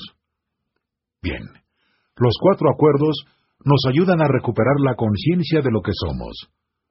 Nos ayudan a cobrar conciencia del poder de nuestra palabra. Pero el objetivo real es el quinto acuerdo, porque nos conduce más allá de la simbología y nos hace responsables de la creación de cada palabra. El quinto acuerdo nos ayuda a recuperar el poder de la creencia que invertimos en los símbolos, y cuando vamos más allá de los símbolos, el poder que encontramos resulta increíble, porque es el poder del artista creador, el poder de la vida, el nosotros real. El quinto acuerdo es lo que yo denomino preparación del mensajero o preparación del ángel, porque es para los mensajeros que son conscientes de que tienen un mensaje que entregar.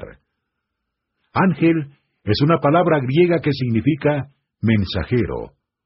Los ángeles existen realmente, pero no son los ángeles con alas de la religión. Todos somos mensajeros, todos somos ángeles, pero no tenemos alas y no creemos en los ángeles con alas. La historia religiosa sobre los ángeles con alas no es más que un símbolo, y como símbolo, las alas significan que los ángeles pueden volar.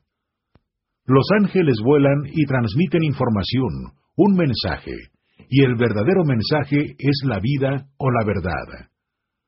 Pero en este mundo hay muchos mensajeros que no transmiten vida, que no transmiten verdad. El mundo está poblado por billones de mensajeros con o sin conciencia. Resulta obvio que la mayoría no tiene esa conciencia. La mayoría de los seres humanos del planeta no tiene la menor idea de que los símbolos son su propia creación. No tiene la menor idea de dónde proviene el poder de los símbolos, lo que significa que los símbolos tienen un control absoluto sobre ellos. ¿Qué tipo de mensajeros son? La respuesta es obvia. Ves las consecuencias en el mundo. Basta con mirar a tu alrededor y descubrirás qué tipo de mensajeros son. Cuando lo descubres, el quinto acuerdo aún tiene más sentido. Sé escéptico, pero aprende a escuchar. ¿Qué establecerá un cambio en estos mensajeros? La respuesta es la conciencia. Eso es lo que la preparación del mensajero hace por nosotros. Nos ayuda a cobrar conciencia del tipo de mensaje que estamos entregando a este mundo. Desde el punto de vista tolteca, únicamente hay tres modos de entregar un mensaje. O podemos decir que solo hay tres lenguas en el mundo de los seres humanos.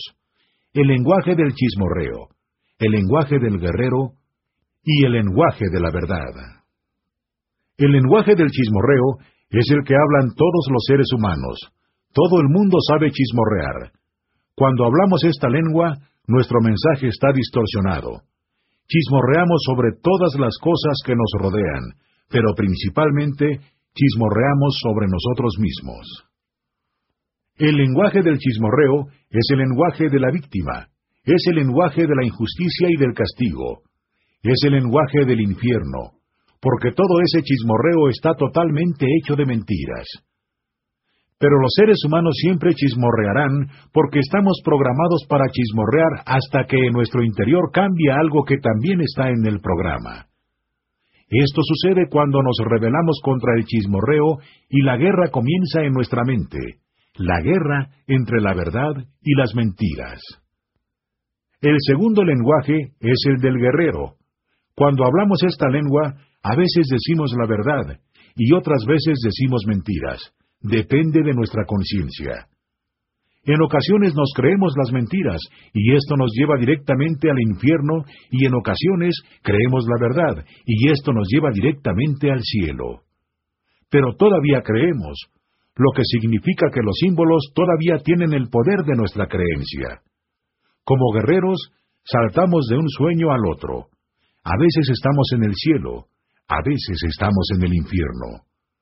Como puedes imaginarte, el lenguaje del guerrero es mil veces mejor que el lenguaje del chismorreo, pero, de nuevo, los seres humanos estamos programados para cambiar el lenguaje que hablamos y para hablar una lengua más.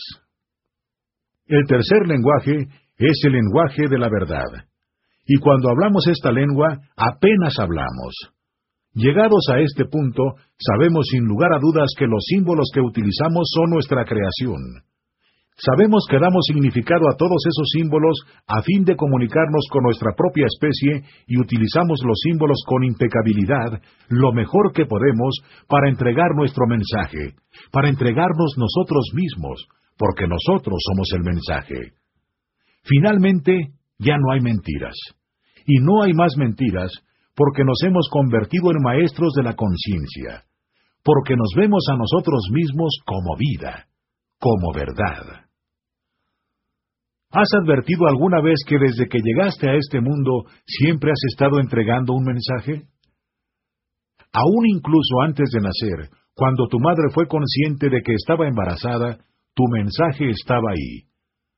Tus padres apenas podían esperar tu llegada, el momento de tu nacimiento.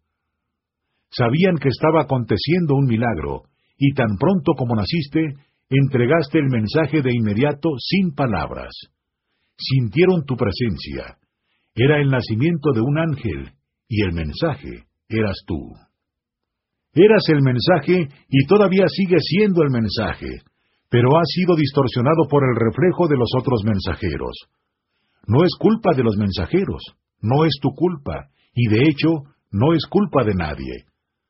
La distorsión es perfecta porque solo existe la perfección. Pero entonces creces, cobras conciencia y puedes escoger entregar un mensaje distinto. Puedes escoger convertirte en un reflejo mejor de la vida cambiando el lenguaje en el que hablas. Puedes escoger el modo en el que entregas un mensaje, el modo en el que te comunicas contigo mismo y con otras personas.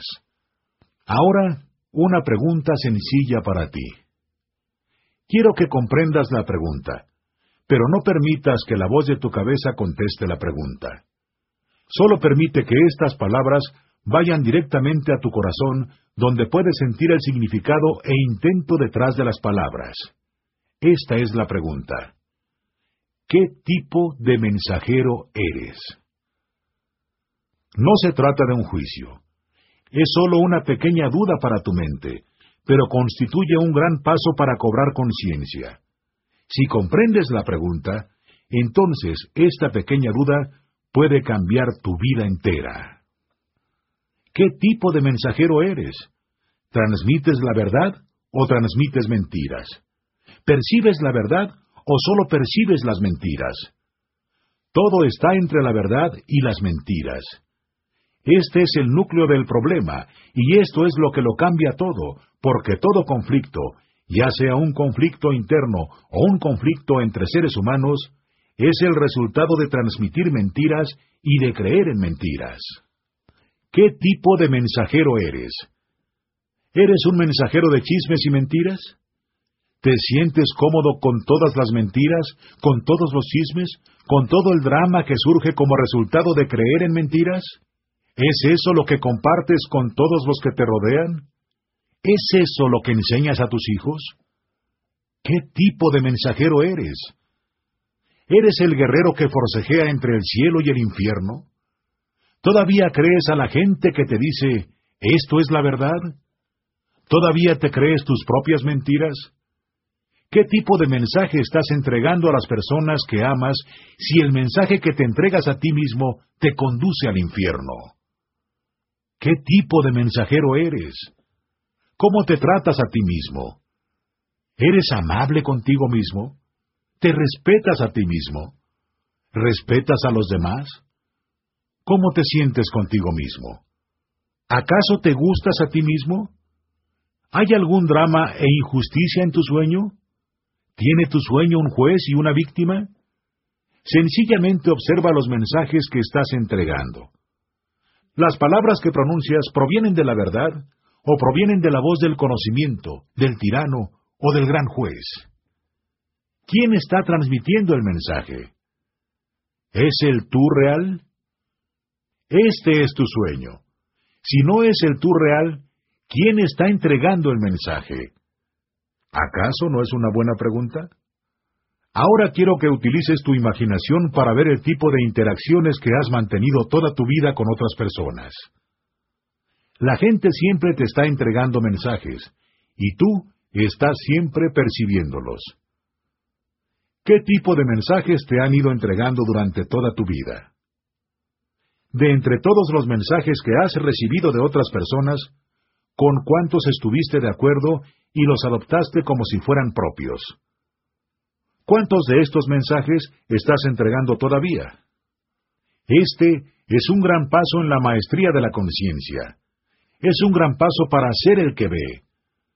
Una vez que has cobrado conciencia de los mensajes que has estado entregando y de los mensajes que otras personas te han entregado a ti, tu punto de vista cambia fuerte y firmemente. Ves claramente los mensajes que otras personas te entregan y ves claramente qué tipo de mensajeros son.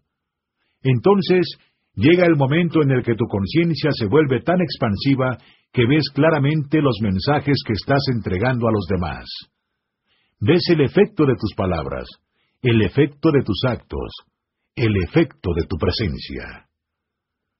Siempre estás entregando un mensaje a todas las personas que te rodean, pero principalmente siempre te estás entregando un mensaje a ti mismo. ¿Cuál es el mensaje? Ese mensaje es el más importante porque es un mensaje que afecta tu vida entera.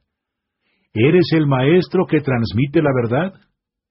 Bueno, no es realmente importante si eres el maestro o si eres el mensajero del chismorreo lleno de veneno o si eres el guerrero y vas de arriba abajo, del cielo al infierno, del infierno al cielo. Entregas la información que tienes en tu interior. No es correcta ni incorrecta, ni buena ni mala. Es lo que sabes. Es lo que has aprendido toda tu vida, y no importa realmente lo que aprendieras. No importa realmente lo que has estado enseñando, lo que has estado compartiendo.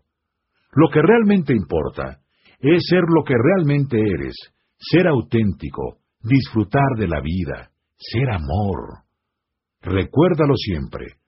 Eres la fuerza que crea todo lo que existe. Eres la fuerza que abre una flor y mueve las nubes y el mundo y las estrellas y las galaxias. Cualquiera que sea tu mensaje, ámate a ti mismo de todos modos por lo que eres, porque respetas lo que eres. No tienes por qué ser diferente, a menos que decidas que te amas tanto a ti mismo que ya no estás satisfecho con el tipo de mensajero que eres. Quizás has hecho un mal uso de la palabra porque eras inocente, porque no tenías esa conciencia. Pero, ¿qué ocurre cuando tienes la conciencia y continúas haciéndolo? Una vez que tienes la conciencia, no puedes reclamar más la inocencia. Sabes exactamente lo que estás haciendo y hagas lo que hagas, sigue siendo perfecto. Pero ahora es decisión tuya, es tu elección. Ahora la pregunta es la siguiente. ¿Qué tipo de mensaje escoges entregar? ¿Es verdad o son mentiras? ¿Es amor o es miedo? Mi elección es entregar un mensaje de verdad y de amor. ¿Y la tuya?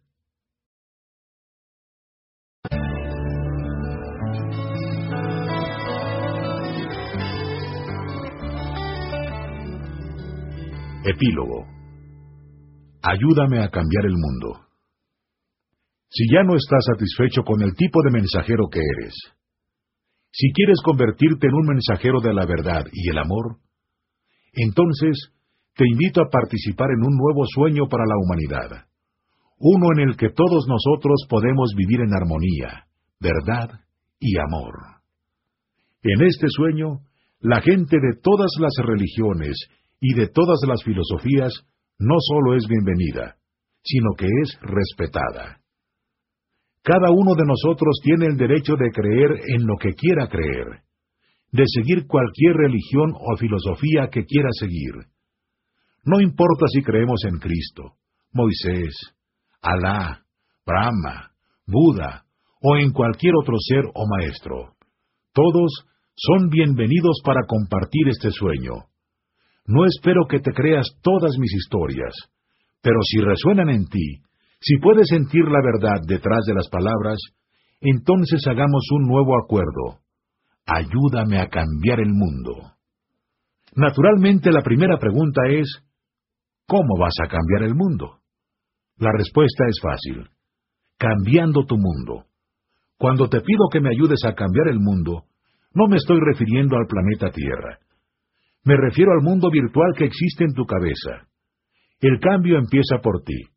No me ayudarás a cambiar el mundo si no cambias primero tu propio mundo. Cambiarás el mundo si te amas a ti mismo, si disfrutas la vida y si haces de tu mundo personal un sueño del cielo. Y te pido tu ayuda porque eres el único que puede cambiar tu mundo. Si decides que quieres cambiar tu mundo, la manera más fácil de conseguirlo es utilizando las herramientas que no son otra cosa que sentido común. Los cinco acuerdos son herramientas para cambiar tu mundo. Si eres impecable con tus palabras, si no te tomas nada personalmente, si no haces suposiciones, si haces siempre lo máximo que puedes, y si eres escéptico pero escuchas, no habrá más guerra en tu cabeza. Habrá paz. Si practicas los cinco acuerdos, tu mundo se vuelve mejor y entonces quieres compartir tu felicidad con la gente que amas. Pero cambiar el mundo no significa cambiar a los personajes secundarios de tu historia. Si quieres cambiar el mundo, tu mundo, la manera de conseguirlo es cambiando al personaje principal de tu historia. Si cambias al protagonista, entonces, como por arte de magia, todos los personajes secundarios empezarán a cambiar también. Cuando cambies, tus hijos cambiarán, porque el mensaje que les entregarás será distinto. El mensaje que le entregas a tu mujer o a tu marido cambiará. Tu relación con tus amigos cambiará, y quizá lo más importante, tu relación contigo mismo cambiará. Cuando cambias el mensaje que te entregas a ti mismo, eres más feliz. Y solo con ser más feliz, la gente que vive a tu alrededor también se beneficiará. Tu esfuerzo es realmente para todos, porque tu dicha, tu felicidad, tu cielo son contagiosos. Cuando eres feliz, la gente que te rodea también es feliz, y eso les inspira para cambiar su propio mundo. Nosotros representamos todo un legado, y cuando digo nosotros, hablo por todos los seres humanos. Nuestro legado es amor, es dicha, es felicidad. Disfrutemos de este mundo, disfrutemos los unos de los otros. Nacemos para amarnos los unos a los otros, no para odiarnos los unos a los otros. Dejemos de creer que nuestras diferencias nos hacen superiores o inferiores los unos de los otros. No temamos que nuestros colores distintos nos hagan personas distintas. ¿A quién le importa? Es solo otra mentira. No tenemos que creer todas las mentiras y supersticiones que tienen el control sobre nuestra vida. Podemos regresar a la verdad y ser mensajeros de la verdad. Podemos poner fin a la destrucción del planeta. Podemos dejar de destruirnos los unos a los otros. Los seres humanos podemos vivir en armonía. Todo lo que necesitamos es ser conscientes de lo que estamos haciendo y volver a nuestra autenticidad. Sé que tenemos nuestras diferencias, porque vivimos en nuestro sueño personal, pero podemos respetar el sueño de los demás.